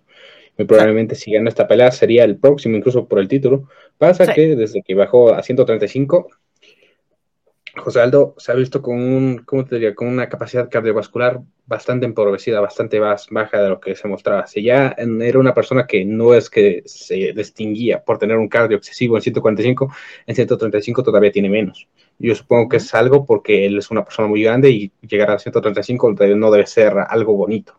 Entonces, eh, con Merab. Si la pelea fuera cinco saltos, yo te lo digo, esta pelea se la lleva Merab. Pero siendo tres, José Aldo puede administrarse y ejecutar bien una pelea a tres asaltos. A cinco saltos yo creo que tiene muchos más problemas para llegar al final, porque ese, ese cardio que ya era bajo, cardio. es todavía más bajo. Pero aquí está el problema. Si Merab consigue derribarlo, puede controlarlo. Y él tiene las herramientas para eso. Es un grappler, probablemente el mejor o el segundo mejor de la división y contra un José Aldo que viene aquí de generaciones pasadas. También eso sí, José Aldo es básicamente te hace sufrir a bastante para derribarlo. Es un striker, pero aún así su defensa de anti-grappling es muy buena. Veamos qué puede hacer con esta nueva generación que es Merab Billy, que absorbiendo golpes se ha visto un poco tambaleante a veces, pero tampoco es que sea la gran cosa, que le han conectado clarísimo, aunque es una persona que parece que se tambalea con algunos golpes. Yo creo que Aldo puede noquearlo, pero si él se va al suelo, yo creo que la, la, pelea, o al menos ese round que se lleva al suelo, se la llevaría de enteramente Merapalishvili, con esa lucha pesadísima. Es como una locomotora, es como que va hacia adelante, va hacia adelante, va hacia adelante sin parar. Mm. Y yo te digo, eso no es normal. No es normal ni siquiera para una persona joven. Merab, no, sé qué tenga, tiene, tiene, tres pulmones ese tipo. No, no sé, es algo extrañísimo. Eh, yo, le voy, a José Aldo para terminar, solo para terminar. Yo le voy a José Aldo si es que logra derribar, evitar la lucha de Merab y llevar esta pelea enteramente de pie. Pero si la pelea va al suelo, Merab tiene todas las de ¿no? Pero yo creo que Aldo aún puede sacarse trucos de la manga. El tema con Merab es, eh, él no, no sé si lo hará semanal, pero él escala montañas. O sea, él corre literal, uno de sus ejercicios es correr. Senderismo. Eh, hacer senderismo, claro, él, claro, subía unos, unos posts con Kaya Sakura donde se, se, iban a la montaña hasta el final. O sea, aquí hace mucho esto. O sea, pero hay, e, estas montañas de fondo, él las escala, literal. No sé si es algo que lo haga semanal, pero es algo que él lo hace. Ahora aquí está con Kai. Eh, recuerdo que, que, que, que e, es uno de sus entrenamientos. O sea, parte del cardio, pues debido a estos, estos, entrenamientos, ¿no? O sea, bro, imagínate que se te doble un tobillo ahí escalando esa montaña, en ese calor, ahí te quedas, debe, ser, debe ser duro el, tema de subir y bajar esa montaña, que haya Sakura ya ni podía más. O sea, y esto él debe hacerlo constantemente, tiene un cardio, como tú dices, muy, muy, muy bueno. Y el tipo es un loco, o sea, el tipo es un loco, no en el más sentido de la palabra, pero sino como que, como que le da igual, o sea, él, sube muchas publicaciones subiendo montañas y cosas, o sea, en gran parte yo creo que el cardio se deba a esto. siguiente. Bueno, no, tu pick, Kevin, fue para, para que quede... José Aldo por, por, knockout tiene que ser, aunque la verdad es que no quiera, no va a ser fácil, pero yo te digo, con José Aldo o por knockout o por decisión. A ver, eh, yo esta pelea creo que es muy 50-50, como ya dijeron, la típica luchador-striker, donde el plan de pelea de cada uno creo que tiene que estar bastante claro. Acá Merab no tiene que confundirse y jugar en el striking donde no le va a convenir. Eh, me parece que él tiene que aprovechar esto que vos marcás mismo, el cardio. O sea, él es una locomotora a tres saltos tiene que jugar con eso a su favor y presionar constantemente, buscar apretar ahí distancias, trabajar contra la reja. Si puede derribar, lo cual creo que puede ser bastante complicado, mucho mejor. Y, buscar obviamente eso. José Aldo, por su parte, lógicamente tratar de evitar derribos y trabajar bien con ese boxeo que lo ha ido creciendo cada vez más y más. A ver si usa esas patadas que las ha dejado, creo yo, un poquito de lado. Pero que, ¿eh? Claro, por eso te digo, y, que es algo fundamental, ha sido fundamental en su juego, entonces vamos a ver cómo trabaja eso, también tener cuidado porque sabemos que una, patada tomada en el momento correcto te puede llevar también al piso con, un Merado que tiene tremendos derribos, pero yo creo que la pelea va a ir por ese lado. Y tengo serias dudas, obviamente, con quién irme, pero creo que finalmente le voy a dar la mano derecha a Merab. Yo estaba hasta hace poquitito con José Aldo. Ojo, Puede ser que mañana me levante y digo, ah, quizá con Aldo, ah, pero creo que le voy a tener la fe a, a Merab de que va a hacer el plan correcto y, va a trabajar ahí presionando, presionando, presionando. Pero claro, o sea, donde José Aldo le suponga reales dificultades para llevarlo al piso, ahí sí que se le puede poner cuesta arriba porque José Aldo tiene un striking de locos y a pesar de tener 35 años agarró nuevos aires y creo que, que es un fuera de serie en ese aspecto. Así que vamos a ver, vamos a ver. Por ahora me quedo con Merab por decisión, pero ¿quién dice si en dos días estoy con Aldo? O sea, no, te aseguro nada. Ok. Eh, ¿quién, ¿Quién nos falta? Bueno, la verdad que esta pelea, o sea, como ya dijeron, yo creo que es la más difícil de predecir de toda la noche. Creo que es la más difícil de todas. Eh, porque no estamos hablando de tampoco un striker y un grappler cualquiera, estamos hablando de, uno de los strikers con mayor defensa de los derribos y, y, en la historia, o sea, en toda la historia de UFC, Wake también. Eh, Aldo incluso, no sé si se fijan ahí, si van a, buscar sus peleas y eso, o sea, verlo en el piso es dificilísimo. Yo creo que no llega ni, a dos, tres minutos de, video estando mm. en el piso. Eh, es verdad que lo han derribado, pero poquísimas veces, por algo tiene más de 90%. Eh, y incluso, como te digo, en esas peleas lo han derribado una o dos veces, no ha pasado de eso. Pero ¿qué pasa? Mm. Que también, o sea, Merab es un tipo que ha derribado a todos, a todos los que se enfrentó, fue el único en ganarle luchando a, Ricky Simón también, entonces mm. eh, es un tipo que es, como dijiste, es un loco. Merab no sé de dónde saca cardio, porque, o sea, no sé para, cómo hace para luchar tanto y, es que parece que no, no para. Eh, también, o sea, cuando te tiene en el piso te mueve la gran pound, tira golpes ahí contra Morales, creo que tiró como más de 200, una bestialidad. Eh, la verdad que esta pelea yo, yo la puedo ver ganando cualquiera de los dos, o sea, Literalmente no sé qué pueda pasar acá. Muy complicado. No sé qué pueda pasar.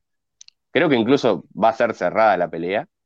Eh, pero no sé, es que no, no me decidí muy bien todavía, pero también como me tira el fanatismo por alto, creo que me, quedo con él por ahora.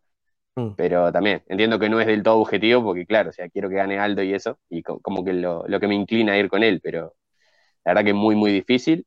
Y yo creo que Aldo tiene mejores chances de noquearlo que, ganar por decisión. Yo creo que si se va la decisión, Merab se pone ahí en modo diabólico y creo que se la lleva.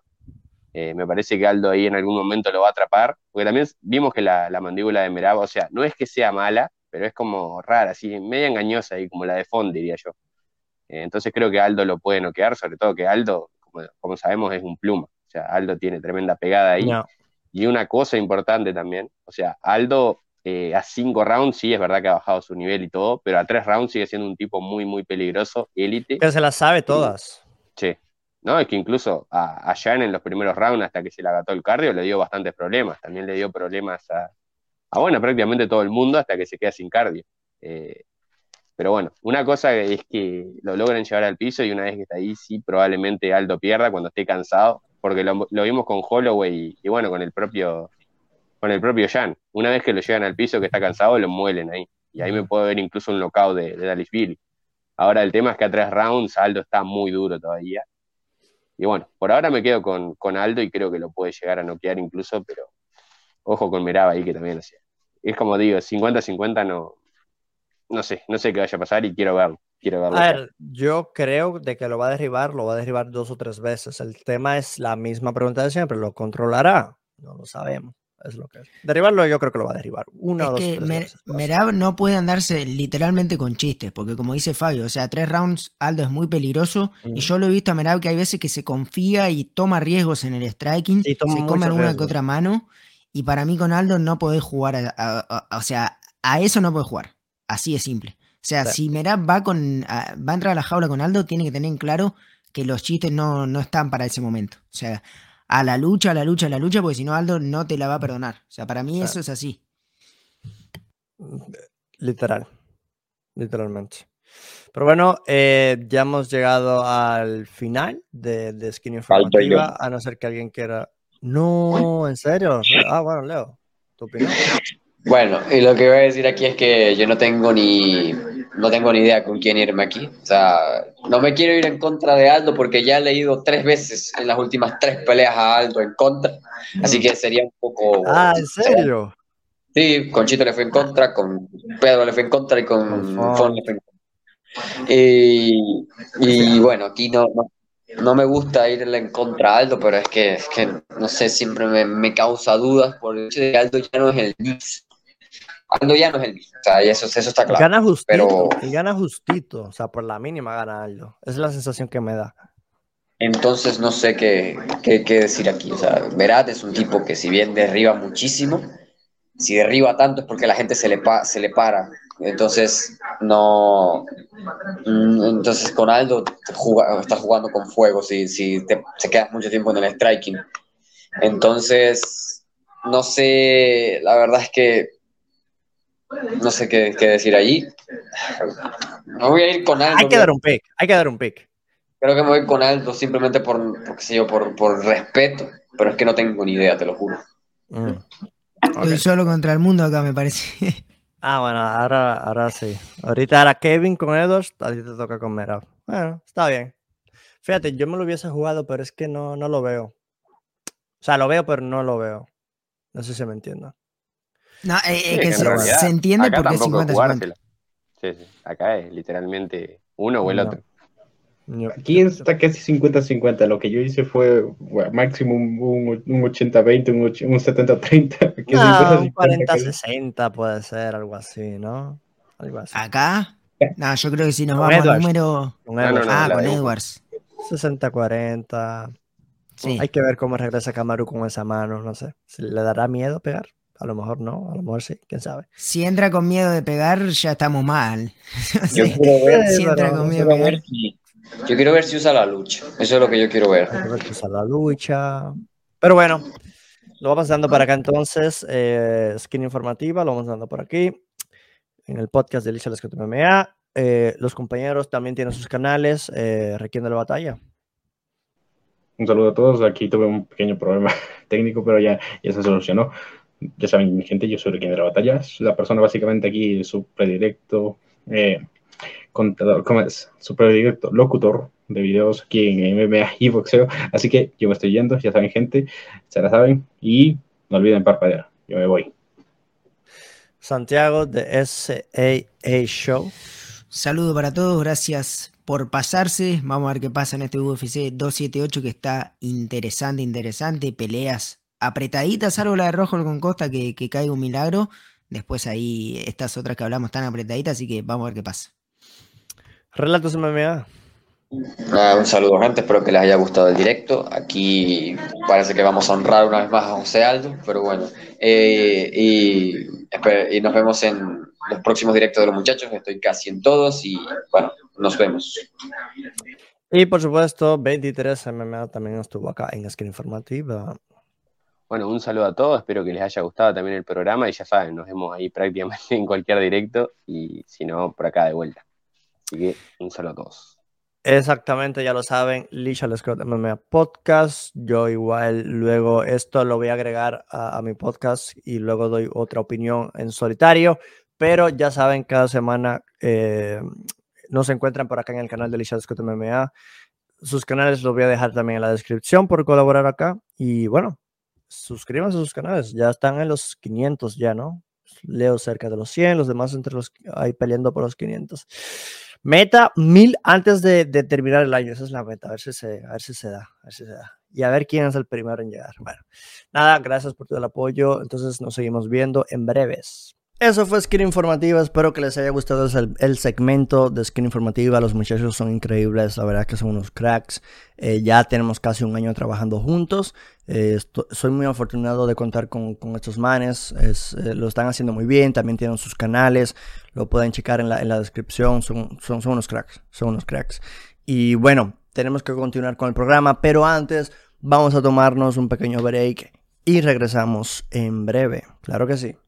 Hola, ¿qué tal? Yo soy Lichel Scott y soy el host de Lichel Scott MMA. Si te está gustando el contenido y lo ves por YouTube, clic el botón de me gusta, suscríbete y activa la campana de notificaciones para que YouTube te avise cada vez que subamos nuevo contenido al canal y al podcast. Y por supuesto a la gente que está escuchándolo en las plataformas de audio digitales como Spotify, Apple Podcast, Google Podcast y demás. Por supuesto también les invito a que nos sigan o se suscriban al canal de podcast eh, como Lichal Scott MMA. Y si nos pueden dejar una review se agradecería. Yo soy su host Lichal Scott. Eh, espero que les esté gustando el contenido, espero que les esté informando, que es lo más importante. Y continuamos con el podcast.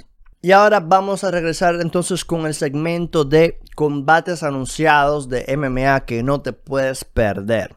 Así es, eh, en colaboración o más bien vía eh, cortesía de MMA Junkie. Vamos a utilizar su página, eh, la página esta de, información y, noticias y demás de MMA Junkie, para ver qué combates han sido anunciados recientemente. También utilizaremos Twitter para ver pues otras combates anunciados que a lo mejor no están en MMA Junkie. Ok, vamos a empezar el listado eh, de los combates anunciados que yo creo que no puedes perderte, ¿ok? Vamos a repasarlos. Charles Jourdain enfrentará a Nathaniel Wood el 3 de septiembre en UFC París. Aspen Ladd vs Sarah McMahon anunciado para UFC Fight Night 17 de septiembre. Jeremy Kennedy vs Aaron Pico para Bellator 286 el 1 de octubre. Juan Archuleta versus Enrique Barzola para Bellator 286, también el 1 de octubre. Alexa Grasso enfrentará a Vivian Araujo para UFC Fight Night del 15 de octubre. Erin Blanchfield versus Molly McCann para UFC 281 el 12 de noviembre. Patrick Freire enfrentará a Usman Normagomedov en Bellator en el 18 de noviembre. Y Dominic Reyes versus Ryan Spam fue anunciado para UFC 281 el 12 de noviembre. Al momento que estamos grabando el podcast, estos han sido los combates anunciados. A lo mejor cuando ya se publique esto, habrán, se habrán anunciado más combates. Si fue así, déjame esos combates que se, anunciaron en los comentarios y te estaré leyendo. Pasemos entonces a la otra, a, la otra sección del podcast que son los peleadores latinos de MMA a seguir de la semana. Estos son los peleadores que yo considero que hay que darle apoyo, que hay que estar pendiente a ellos, porque obviamente representan a LATAM, ¿no? Entonces vamos, vamos a este segmento ahora. Esteban Ribovich enfrentará a Thomas Paul en el Dana White Contender Series este 16 de agosto. Paul es de Inglaterra con un récord de 11 y 3 y Ribovich de Argentina con récord invicto de 10 y 0. Iván Valenzuela enfrentará a Claudio Rivero en el Dana White Contender Series también este 16 de agosto. Valenzuela es de México con récord de 8 y 1 y Rivero de Brasil con récord de 9 y 2. Ociel Rodríguez de récord, a ver, repito, que ya me estoy la, garganta la estoy perdiendo. Ociel Rodríguez de récord 7 y 6 enfrentará a Pablo Sabori de 12 6 1 el 19 de agosto en Naciones MMA 8. Interesante ese evento interesante evento, la verdad que sí. La brasileña Larissa Pacheco de 17-4 de récord enfrentará a Olena Kolesnik de récord 7-4 en PFL 9 el sábado 20 de agosto. Paulo Costa de Brasil enfrentará a Luke Rockhold en UFC 278 el sábado 20 de agosto. Costa tiene un récord de 3 y 2. 13 y 2 derrotas. Y Rockhold tiene un récord y regresa con un récord de 16 victorias, 5 derrotas. José Aldo enfrentará a Merab Balishvili en UFC 278 el sábado 20 de agosto. Aldo es de Brasil, tiene un récord de 31 victorias y 7 derrotas. Y Merab Balishvili de Georgia con récord de 14 victorias y 4 derrotas. El mexicano Víctor Altamirano enfrentará al brasileño Daniel da Silva. Altamirano tiene récord de 10 victorias, 2 derrotas. Y Silva récord de 11 victorias y 3 derrotas. Esos fueron los peleadores que yo considero que no puedes perderte esta semana, que hay que prestarle atención, porque nos representan al mayor nivel de la MMA y estarán peleando esta semana. No te los puedes perder, ¿ok? Naciones MMA 8, Mandarina Fights 26 y más eventos latinos de MMA a seguir en esta semana. Ya hablamos de los peleadores que van a pelear en la semana que son de LATAM. Ahora también pues pasemos a los eventos latinos a seguir de la semana que aunque pues no podamos verlo pues aunque sea echarle un ojo en redes sociales a ver qué tal no Naciones MMA 8 se llevará a cabo el 19 de agosto en Saltillo, México. Su evento estelar sería Ociel Rodríguez versus Pablo Sabori. Lion o Leon Fights MMA 7 será el sábado 20 de agosto en Manaus, Brasil, y su evento estelar sería Luis Silva versus Joyson Barbosa. FT Fight Championship 15 Chaco vs Diogo será el 20 de agosto en Ibirité, Brasil, con evento estelar con Marcos Almeida y Diogo Suárez. Mandarina Fights 26 se celebrará el domingo 21 de agosto en Costa Rica y su evento estelar sería Adrián González vs Jen Cisneros. Y tendremos entonces el Invictus Deluxe Championship que se celebrará en Buenos Aires, Argentina el domingo 21 de agosto y su evento estelar sería Laura Balín versus Brenda Gothic. Eh, estos fueron los eh, eh, eventos, los ah, combates a seguir de la semana. no combates, más que nada eventos. Son, son los eventos. según Tapology, ahí igual mencioné cuáles serían los estelares de esos eventos. Y recuerden que pueden encontrar todos estos eventos en Tapology y supongo que también en redes sociales. Pero bueno, el podcast ha llegado a su final. Yo soy Lichard Scott. Eh, estamos empezando esta nueva etapa del podcast, ¿no? Donde está todo en uno y luego se diversificará, se distribuirá en clips para ustedes. Espero que les guste el contenido, espero que les guste eh, lo que estamos haciendo acá con los compañeros también. Eh, lo, lo, agradezco mucho. Y nos estamos viendo este sábado entonces en el UFC 278. Kamaru Usman contra el señor Leon Edwards 2 en esta revancha muy interesante. Así es, así, efectivamente. Nos vemos este sábado. Estaré reaccionando a las peleas y espero que no se lo pierdan. Recuerden suscribirse, activar la campana de notificaciones, comentar, dejar su like. Clic el botón de me gusta si le ha gustado esto. Y si, si, han llegado hasta aquí, ¿qué más da que darle clic al botón de me gusta, suscribirse al canal? Por cierto, eh, estamos disponibles en las plataformas de audios también como Spotify, Google Podcast, Apple Podcast, Stitcher y demás. Eh, si por allá les permiten dejar una review, déjenos una review, déjenos un like, lo que sea, compartan el podcast. Yo soy su host, Richard Scott, y nos vemos entonces en la próxima ocasión. Saludos, bye.